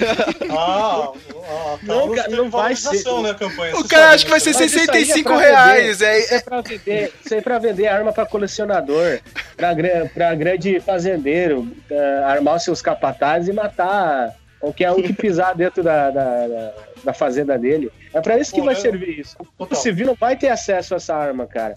Aí vai ter os otários que, ah, eu tenho essa arma aqui é do meu pai, mas tá arriscado o número, mas o porte de arma tá liberado, tá ligado? Exato. Eu vou, andar na, vou na balada aqui, mano, mas eu tô na balada, mas tô com a minha pistola aqui, 38. O Jonas, Aí vai lá e acha que tá liberado e vai usar ela e vai achar que tá agindo certo. Jonas, ninguém fala assim em São Paulo, tá? tô zoando, tô zoando. Eu também tava Eu, eu nessa... Imagina. Sabe por que que eu falo assim? Porque lá no meu serviço tem um palmeirense que ele fala tudo assim, tá Puta, ligado? que pra merda. quem- Paulista, Pô, eu não falo assim, eu sou funcionário. palmeirense. Olha, olha o bullying, olha o bullying. Senhoras e senhores, boa noite. Boa noite a todos. Para abrir essa rodada agora é o candidato Cabo Daciolo. Falam de saúde, de educação, de segurança, de educação, de transporte, de educação, de economia, de educação e saúde. de educação. E tem que se fuder, acabou. Ô Lucas, essa semana você. Eu vi que você tinha postado aquela notícia do. Como é que chama o astronauta brasileiro? Eu sempre esqueço o nome, cara. Eu sempre falo que é o tiozinho do feijão. É o Matt Damon. é o Marcos Pontes. É, Marcos É Pontes. é fontes. Ai, cara, eu, eu, eu vi que você ficou meio desconfiado. O que, que você acha do nome dele? Ministério da. É Ministério do quê? Da, da Ciência, né, cara? Da Ciência e Tecnologia. Não, não, não fiquei desconfiado, eu fiquei otimista. Eu acho que, na- no meu ponto de vista, terem chamado o Marcos Pontes pra representar o Ministério da Ciência e Tecnologia é um puta avanço, porque eu conheço toda a trajetória dele e as conquistas que ele teve representando o Brasil com a NASA e com a Estação Espacial na ONU também. Eu acredito que ele é uma pessoa muito mais qualificada do que parece para esse posto, como alguém que coloca os valores do coletivo acima dos próprios. Mas o, Lu- o Lucas tá falando uma verdade, cara. Eu também sou favorável. Eu fiquei contente. Pelo menos uma coisa eu achei boa. Eu acho que ele seria realmente, cara. Ele é puta profissional e tudo. Mas nesse governo que, que tá sendo pintado pra nós, ele não vai dar muita, muito investimento na ciência e tecnologia, cara. Eu acho, eu acho que ele tá ali somente pra fazer, tipo, um- uma cortina de fumaça. Olha só o nosso novo integrante da nossa super equipe neoliberal. Aqui é Sabe? paquetar o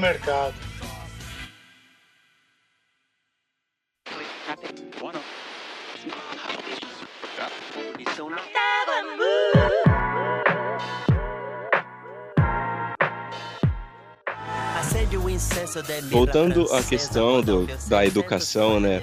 É bem, bem- é bem complicado agora com as propostas do Bolsonaro.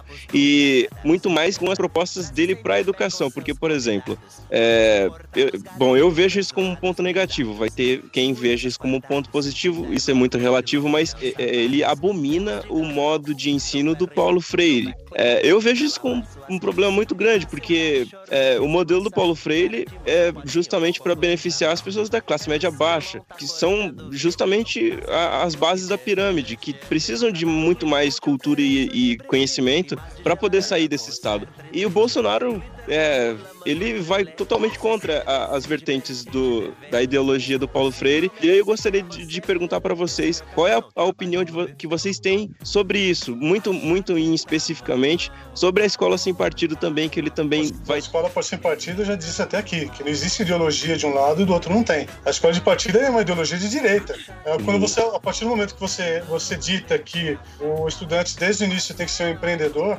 deixando a cabo dele toda a expectativa daquilo que seria dado pelo Estado para manter ele na escola, Ó, você recebe dinheiro da escola, você não deveria, você deveria, deveria agir por si só. Você tem que ser um espírito empreendedor. Isso, tá- isso Meritocracia, né? isso- Meritocracia. É, meritocracia. Mas é uma merit- meritocracia não administrativa. Uma meritocracia ideológica. É ideológica. Eu acho que é mérito meu ser filho de rico e ter os direitos que eu tenho. O pobre não conseguiu ter um pai rico, problema dele. Isso é meritocracia social. Para você manter o cabresto para aqueles que trabalham para você. É, exatamente. É isso, não tem o que fazer. Ah, Falar que isso não é, ideolo- não é- não é ideologia, a partir do momento que você leva isso, leva o questionamento e a teoria do, do- a educação do oprimido, do Paulo Freire, dizendo o seguinte: olha, as crianças têm que questionar o meio que vivem. Cara, se o governo tá lá fazendo um monte de coisa, você tá questionando o que tá acontecendo, ah, então você, você é contra o governo, então você é do lado oposto ao liberal, você é comunista. Uhum. Essa, essa, essa, essa, essa linha de pensamento é tão é, pobre, fraca, a ponto de você dizer assim, olha, é, olha, ah, aconteceu, tá? Isso eu posso falar. Isso eu posso falar. Bruno Covas, ele era, ele era deputado estadual. Último ano de economia, Flavião aqui sentado, puto da vida, porque eu tinha um monte de coisa para fazer, monografia, entregar trabalho de licenciatura, escambau. Eu tava na palestra lá, eu queria ter aula, certo? Porque eu cheguei lá, tava cansado. Eu trabalhava já no, no conselho, estagiava no conselho. Eu cheguei para ter aula, cheguei atrasado até, correndo, peguei lá o elétrico, o carro, vira, carrão, cheguei na São Judas correndo, palestra hoje, oh, beleza, vamos lá, sentei lá. O cara começou, foi lá com uma folha, Bruno Covas, tá? Isso para explicar a ideologia de escola sem partido, ok? O cara foi com uma, Uhum. uma folhinha, uma folhinha, tá? Eu falei, ainda falei pros caras, se ele ler uma folhinha. Não, Flávio, pelo amor de Deus, você não vai questionar o cara. Se o cara ler só essa folhinha, eu vou arregaçar o cara. Não sei o que, que ele vai falar. Aí o cara foi com uma folhinha e falou assim: Então, eu vim aqui pra falar de ética. Aí ele começou a falar de ética, comecei a ficar enojado. eu falava pro coordenador do curso, Caparroça, ele já olhou pra minha cara assim e tava com o microfone. Ele já apontou o microfone pra mim. Eu falei, beleza, isso mesmo. Sou o primeiro a perguntar. Aí ele começou. Não, a gente, nós fizemos, a nossa, a LESP, fez uma, a LESP é a Câmara Legislativa de São Paulo, né? Assembleia Legislativa. Nós fizemos uma, uma, uma entrevista com os, os, os, cidadãos, cidadãos aqui de São Paulo, né? O estado inteiro. Fizemos alguns questionamentos aqui e o resultado é esse. As pessoas, quantas pessoas pegam, pegam. Se você achasse uma carteira na rua, você pegava ela, você levava para casa, aí colocou o percentual. Aí depois falou, você atravessa fora do sinal? Cara, sabe essas coisinhas que a turma fala em televisão? Que não fala, de política? Aí o cara fala assim: olha, se a população melhorar, os políticos não vão melhorar também? É o mesmo questionamento, o mesmo terminou. E é isso, pessoal. Muito obrigado pela, pela, pela oportunidade. Estou me candidatando agora a segundo turno de deputado estadual aqui em São Paulo. Estou aberto às, às perguntas. O Capaldi levantou o microfone para mim. Eu falei, obrigado. Já estava ali no caderninho. Eu falei assim: Olha, tudo bem? Bruno Covas, não é isso? É o neto do Covas. Ah, muito bem. Famoso por. É, é, é ficou famoso por causa da linhagem política, né? Muito bem. Deixa eu fazer uma pergunta aqui. Eu também estou com uma, um questionário aqui que a gente fez é, na Câmara Legislativa. O senhor não estava lá. Desculpa, o senhor faltou. Ah, não, eu. Aí ele não sabia, o burro. Ah, não, teve alguns dias que eu estava vendo o negócio da campanha. Eu falei, ah, acho que deve ser um desses dias. Foi bem cínico. Falei assim, eu tenho um questionamento aqui, e foi pego esse mesmo questionário que o senhor fez. Ah, é? Foi, foi, foi o mesmo questionário aqui, ó. E deu 100% de honestidade. Todos vocês da LESP são honestos. Vocês são anjos, santos que caíram do céu. Nenhum aqui disse que atravessa fora do, do, do, semáforo e pegaria dinheiro se tivesse na Câmara. Se tivesse uma mala de dinheiro em cima da, da, da, da sua mesa de votação, eles não pegariam para ele. Não pegariam, eles iam entregar para Madre Teresa, para ocultar. a gente não tem nenhum retardado aqui. Eu falei desse jeito. Não tem nenhum retardado aqui para ficar ouvindo a merda que o senhor tá falando aqui.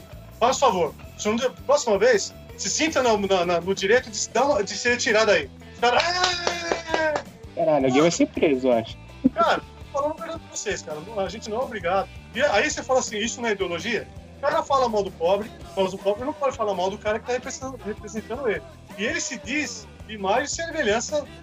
Eu falei pra turma, o argumento que a gente tem que usar pro opressor é o mesmo que ele usa contra a gente. Porque ele vai entrar em contradição. Agora Cara, vai. Agora, eu, essa isso, juventude, agora entro, esses, não, agora esses o adolescentes já não respeitam o professor. Não. Já não respeitam o professor. Sim. Aí Além vem uma disso- filha da mãe de- fazendo uma ameaça, exigindo que eles é, é, é, caguete o professor, denuncie o professor. Ah, vai te fuder, mano. E é bom vocês é bom vocês falarem desse caso aí, né? Tipo, desse caso, não, desse assunto. Vocês viram aquela professora que ganhou lá como depu- é, acho que é deputado estadual, federal, cara, está fazendo uma campanha pra, para os alunos gravarem os professores, ah, tipo, pra fazer aquela campanha vexatória contra professores, tipo, que estão ensinando a matéria normalmente, Não, né? agora eu é vou assim, falar, por isso que eu falei do Bruno Covas. Vai você falar pro pai do aluno, ir lá na LESP, ou vai lá onde que ele trabalha, filmar o dia de trabalho do cara. O cara manda tirar você com, com o policial. Porque ele fala que é antiético, agora contra o outro pode. Entendeu? Isso é ideológico, isso. Cara, é, é, é muito contraditório porque é, isso é bem antidemocrático. Da mesma forma que o, o lado da direita tem voz, ele deve permitir que existam o- é, oposição. Você. E isso Não, não, não. Oposição é ideológica. Oposição é esquerdopata. Oposição é comunista. Oposição é contra o governo, vai ter lei antiterrorista. Ô, ô, ô, Flávio, ô Flávio, se o prefeito de São Paulo, que agora esse desgraçado é, vir processar o blog, é confessor, viu? É, mas é exatamente porque você privar o professor de ir lá e falar sobre Karl Marx e Emil Durkheim só porque isso influencia os adolescentes é totalmente antidemocrático. Se o adolescente está sendo influenciado, é, o problema é dele. É claro, o professor não pode chegar lá e dizer que o, o comunismo é o que deve acontecer. Não, isso claramente é. Não, não. Isso Não, mas- mas claramente convenhamos é assim, ó. doutrinação. Sim, sim. Só que- Convenhamos. Nenhum, Sim, nenhum não. acho que nenhum de nós, exceto o, o Lucas, é, é, dava bola pra essas porcarias na, na época da escola, mano. Foi começar Cara, a eu- pegar gosto por político, depois de velho, depois de, de, de ter boleto pra Não, pagar. depois que você se, é, depois que você se, se, É. se forma, que você vai pensar nisso.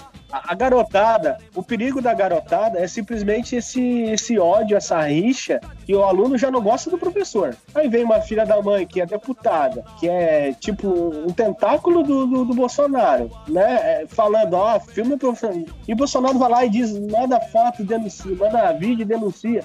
É, isso aí dá mais força para esse ódio adolescente, é, imbecil. Modinha, né? Criar força, né? Criar força e, e fazer coisas piores depois, mano.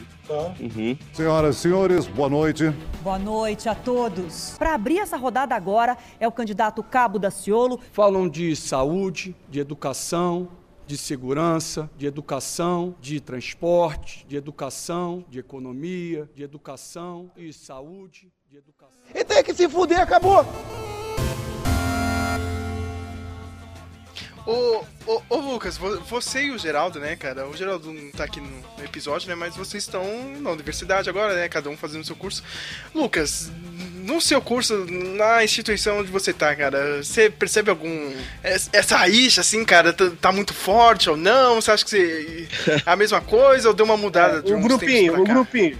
Essa risada já, o já grupinho do nerd, do, do playboy, do comunista, É, do claro. bolsominion. Os comunistinhas de faculdade, dos bolsominions, como é que tá lá, cara? Você que tá realmente daí no, no, no olho do furacão. Da Cara, assim, no meu curso existe.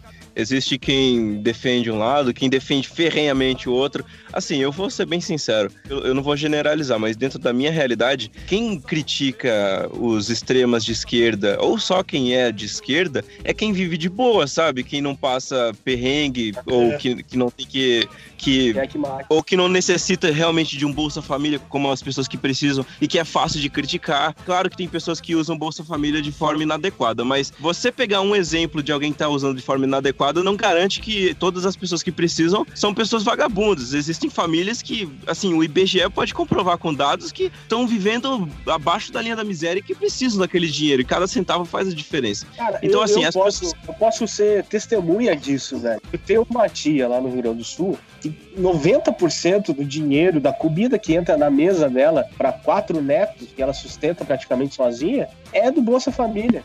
Então, mano, é muito egoísmo desse pessoal que critica essa, o Bolsa Família e todas essas esses essa, movimentos sociais, inclusive. É muito Uhum. egoísmo e, e maldade. Senhoras e senhores, boa noite. Boa noite a todos. Para abrir essa rodada agora é o candidato Cabo Daciolo. Falam de saúde, de educação, de segurança, de educação, de transporte, de educação, de economia, de educação e saúde.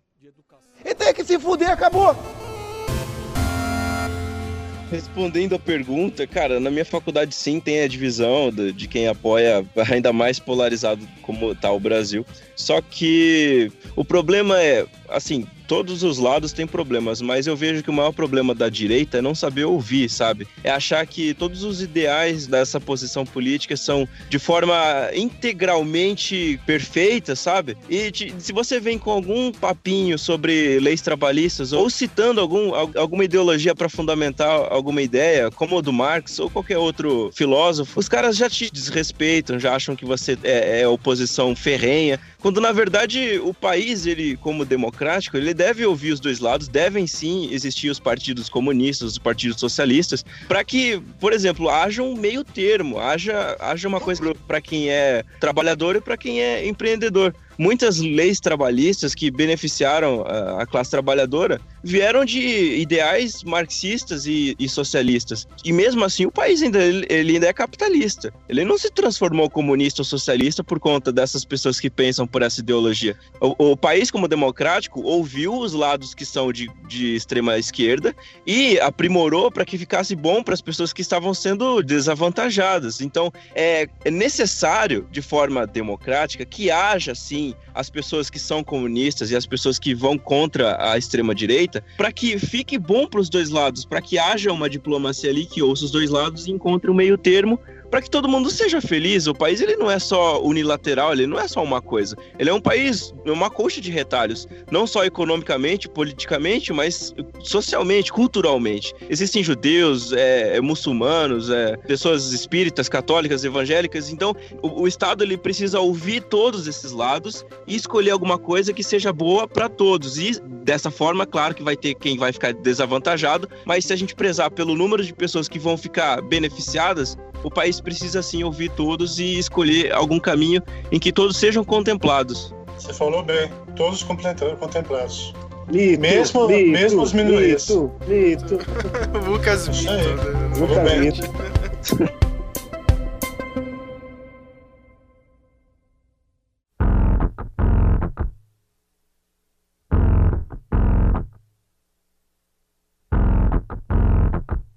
Cadê meu celular? Eu vou ligar pro 80. Eu, eu, eu, eu quero considerações finais de todo mundo. Eu vou começar com o Guilherme aqui. O que, qual é o Brasil que você quer para o futuro? Ah, como, não, diz a, não, como diz a Rede Globo. Não, o, cara vai, o cara vai colocar o negócio do, do- do- da Globo, mano. Ah, É claro, vamos, ser clichê, cara. Qual é o Brasil que você quer para o futuro, Guilherme?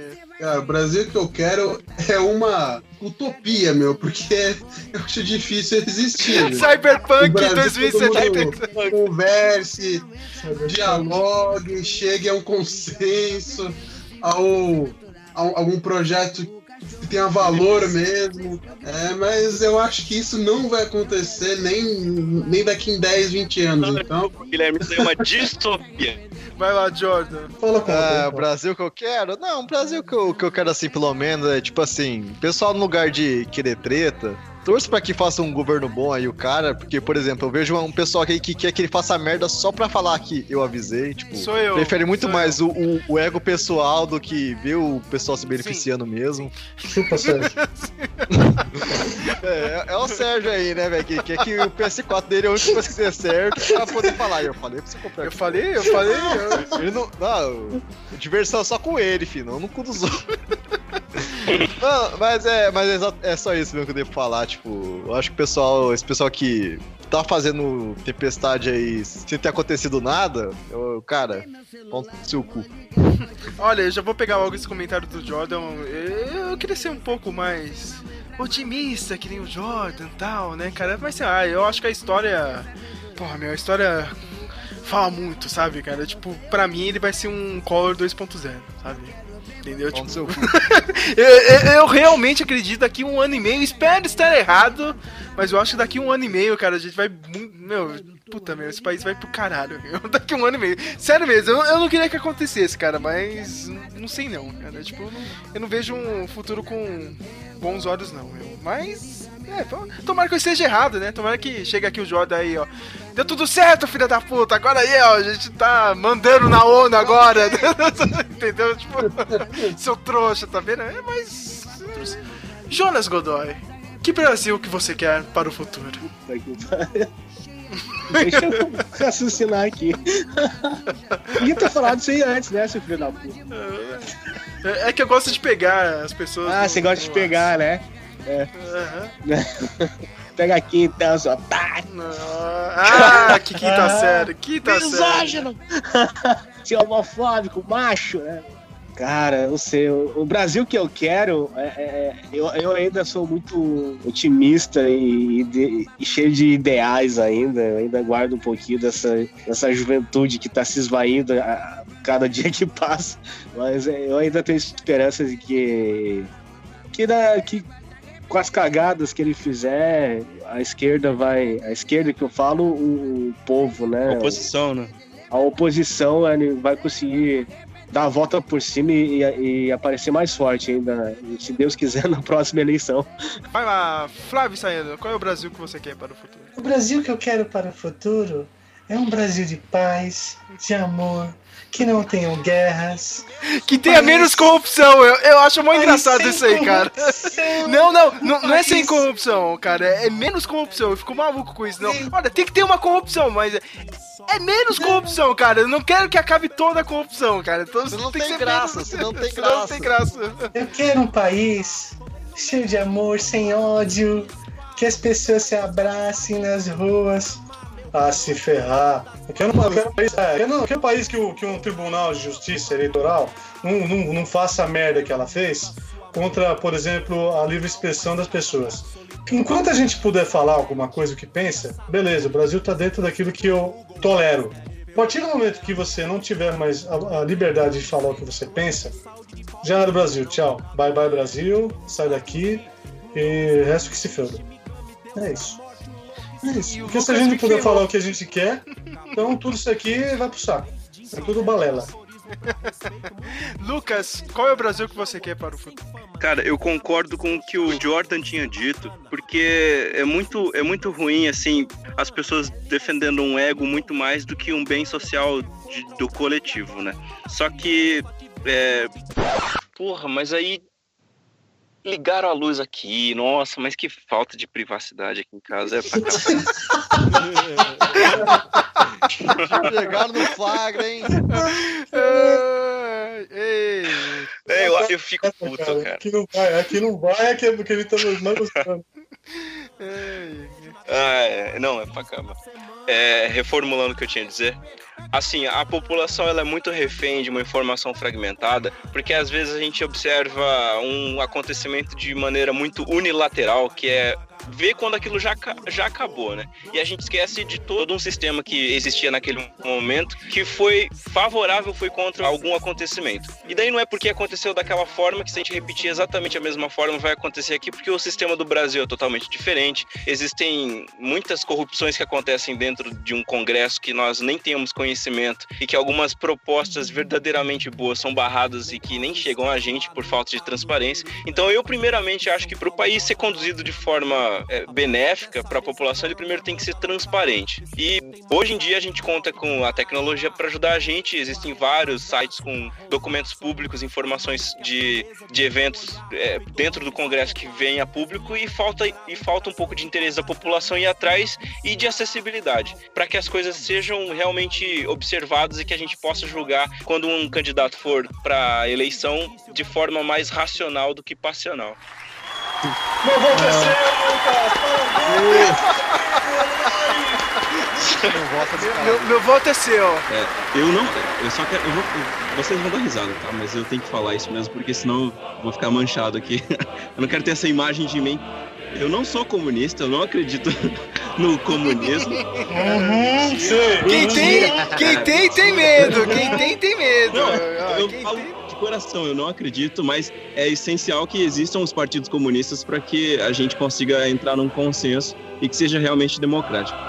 Ah, e outro negócio que, eu, que foi falado aqui, que é interessante, do comunismo, é, de Hitler, então, que os caras estão falando um monte de coisa aí.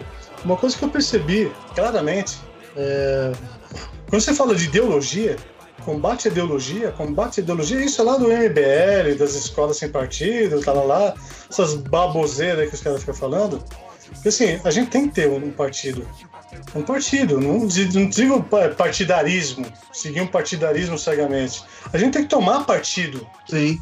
de coisas que a gente quer pra gente, que quer pra sociedade. A gente tem que tomar partido disso. Né? Eu, eu acho que aí que tá o negócio. A gente, enga- a, gente tá engajado, eu acho que o povo tá engajado. O problema é que os partidos não estão engajados com, a, Uhum. com a política nacional. Meu, você pega a eleição de 2014, acho que a, a 2000 de, a de 2014 foi a mais assim, emblemática. É, Essa, essa, essa eleição de 2018, ela foi reflexo da de 2014. Você tinha três candidatos, no final, né? No final, você tinha três candidatos, uma briga, uma polarização, todo mundo discutia no, no- no- nos mercados, todo lugar. É, você votou na Dilma. Ah, você, vo- você devia ter votado no Aécio. Ah, por que, que você não votou na Marina? E, e ficou naquela discussão que no final teve dois candidatos para segundo turno uma polarização desgraçada de dois grandes partidos que tomaram conta de toda a discussão política, que acabaram com o país. E não- eu, eu, eu digo uma coisa que eu tenho é, noção para falar isso: não foi o PT que gerou, gerou essa crise, foi a disputa política entre dois poderes, o PSDB e o PT.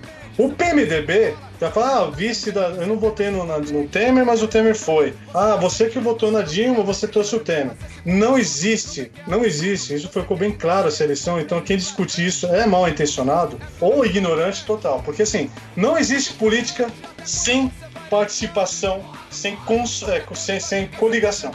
Não existe. Não existe. O Amoedo, o Amoedo disse que dá pra fazer, hein? Tá, mas ele é petitico, ele é petitico de um partido, partido novo e apareceu agora. Eu duvido que quando de fato ele for fazer alguma coisa de marketing, já, já tendo aparecido na- na- nas redes, ele não vai ter uma coligação. Claro que vai. Ele vai querer mais espaço. Ele conseguiu aparecer agora sendo nanico. Imagina só com, com, com a nova era, por exemplo, de política, de uma possível é, pluralidade partidária aí, porque agora tem, tem o código de barreira, que os partidos, os caras de outros partidos nanico vão ter que se juntar para conseguir verba e tudo mais. Você acha que o Moeda não vai ter coligação com caras que, veio, que vieram de outros partidos e que não vão ter uma, uma ideia de melhor horário político para exposição no futuro? Claro que ele vai. É política. O cara pode sair de um partido e pro outro. Não existe isso no Brasil. O político hoje, ele não é um cara é, representativo de ações sociais. Aquilo que eu estava dizendo, que um cara novo não pode entrar na política, porque tem um sistema já planejado. O cara que está na política, ele sai de um partido para o outro pelo viés do que eu, que eu ganho mais. É isso que acontece. E não vai mudar. Enquanto não tiver uma reforma política, e, não vai ter uma reforma política, porque reforma política é igualzinha essas reformas trabalhistas e previdenciárias. O cara vai fazer uma reforma previdenciária não é para tirar o, o salário, os benefícios dos militares, dos altos salários dos deputados e tudo mais. Não. Ele vai querer tirar do salário que é líquido todo, todo mês. O cara paga indiretamente se ele quer ou não, que é tirado dele do salário antes dele receber, cai na conta da Previdência, é um dinheiro líquido que pode ser usado a qualquer momento, sem esperar nada. E o cara quer mexer nisso, o cara quer tomar isso para fazer com que o trabalhador, o que, que ele faça? Ele contribua, além daquilo que ele já contribui como, como, como trabalhador na, no INSS, ele contribua também para os bancos, para beneficiar banco. E esse ano, os bancos entraram de, de cabeça no financiamento de campanha. Então a Previdência vai, a reforma da Previdência vai passar. Mas ninguém está falando de privilégio, está falando de tirar dinheiro do trabalhador. Não está falando de, de, mexer nas contas, que colocaram um monte de conta, tem conta de saúde, conta de esporte, conta de um monte de coisa, que tira dinheiro da Previdência. Ninguém está falando que a aposentadoria é superavitária. A aposentadoria, a conta aposentadoria, que é uma das vertentes da conta previdenciária, que é uma das contas, ela é sim super, superavitária. Só que a Previdência em si não. Ninguém vai falar do contrário, vai separar essas contas. Você nunca vai ver um político, seja do PT, do PSDB, por isso que eu falo que é tudo igual. O cara que votou em branco, ele votou mais consciente. é verdade, é verdade. Quase, quase 30% votou branco. Branco, nulo e se absteve. Pra o cara mim, foi mais isentão, consciente. hein? Pra mim, isentão. Não, mas o cara, a partir do momento que ele se isenta, ele vê que não tá tendo representatividade nenhuma.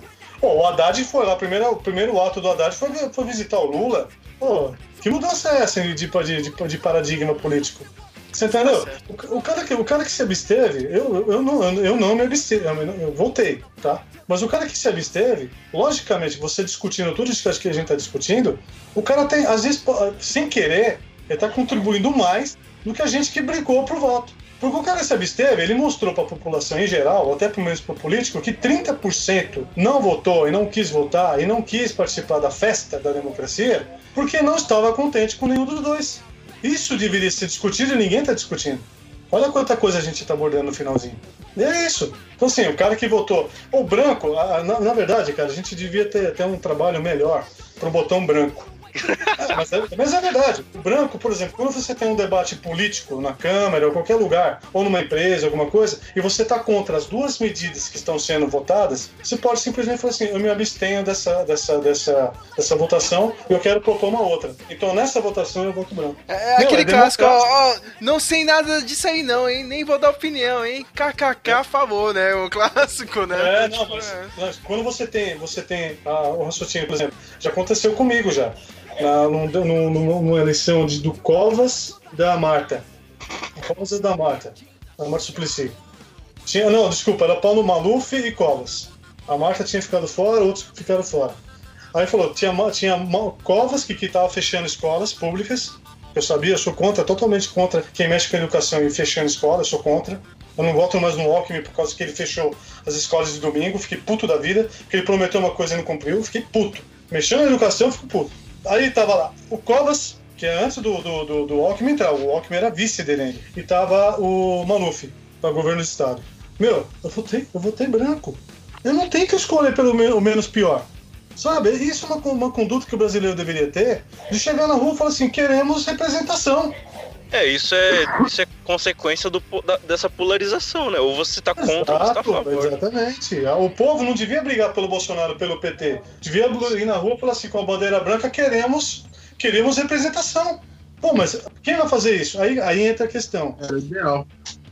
Quem faz isso são os movimentos sociais. Quem é que domina os movimentos sociais é aquele que vai mandar nas ações. Gente, eu, não, eu, não, eu não entendo, sem brincadeira, ninguém me fala isso, ninguém, ninguém consegue me, me explicar isso, o que foram aqueles, aquelas brigas de, de, de, pelo, pelos 20 centavos de 2013, que culminou em tudo isso que acontece no Brasil. Eu não consigo entender, sério, eu, eu tento buscar um entendimento sobre isso. Eu não consigo entender como é que, que, que o Congresso ele, ele, ele conseguiu, porque os mesmos caras se reelegeram em 2014 ele conseguindo conduzir o país para essa desgraça. E aí, quando eu falo Congresso, eu falo todos os partidos. Eu não tiro, eu não, eu não tiro nenhum. Flávio. Porque o cara que se que consente também tá, tá no meio. Flávio, só existe uma pessoa que pode conduzir a gente pro futuro, cara. O nome dele é Lu... É Lucas Dias, cara. beleza. É só essa Caraca. pessoa que pode conduzir a gente. Eternizado. tá eternizado esse podcast. Minha gente, eu gostaria realmente de continuar, cara, mas eu tenho que encerrar porque, tipo, já tá duas horas de podcast. Cara, eu quero agradecer todo mundo, ó, tipo o Jordan que podia estar jogando Red Dead, mas veio gravar com a gente, o Guilherme. que- É a consideração que eu tenho. é, cara, o cara é foda mesmo, cara. Tipo, Exercendo a sua cidadania. é, meu, tipo, foda-se o Red Dead, vamos falar do país aí. Beleza, filho. Fui voltar às 7h40 da manhã, filho. Eu acordei cedo. Eu também, domingo. cara, eu, eu, eu também, cara, eu também fui nesse horário. Puta que pariu, eu tenho que voltar pra jogar Red Dead. Guilherme, muito obrigado por você ter participado aí no podcast. Jordan, Flávio, Lucas, cara, valeu mesmo perder esse tempinho aqui. Obrigado pelo beat. Nada, meu cara, vamos participar de novo aí, meu. É isso aí, minha gente. Cara, a gente vai trocando ideia. Obrigado mesmo, a participação de todo mundo aí, meu, cara. É, E fechou, foi bom pra caramba. boa jogatina aí. Valeu aí quem escutou aí a gente. É nóis. Beleza, falou. Seja mais consciente, pessoal. Falou, falou, falou, gente. Falou. What you reap is what you sow!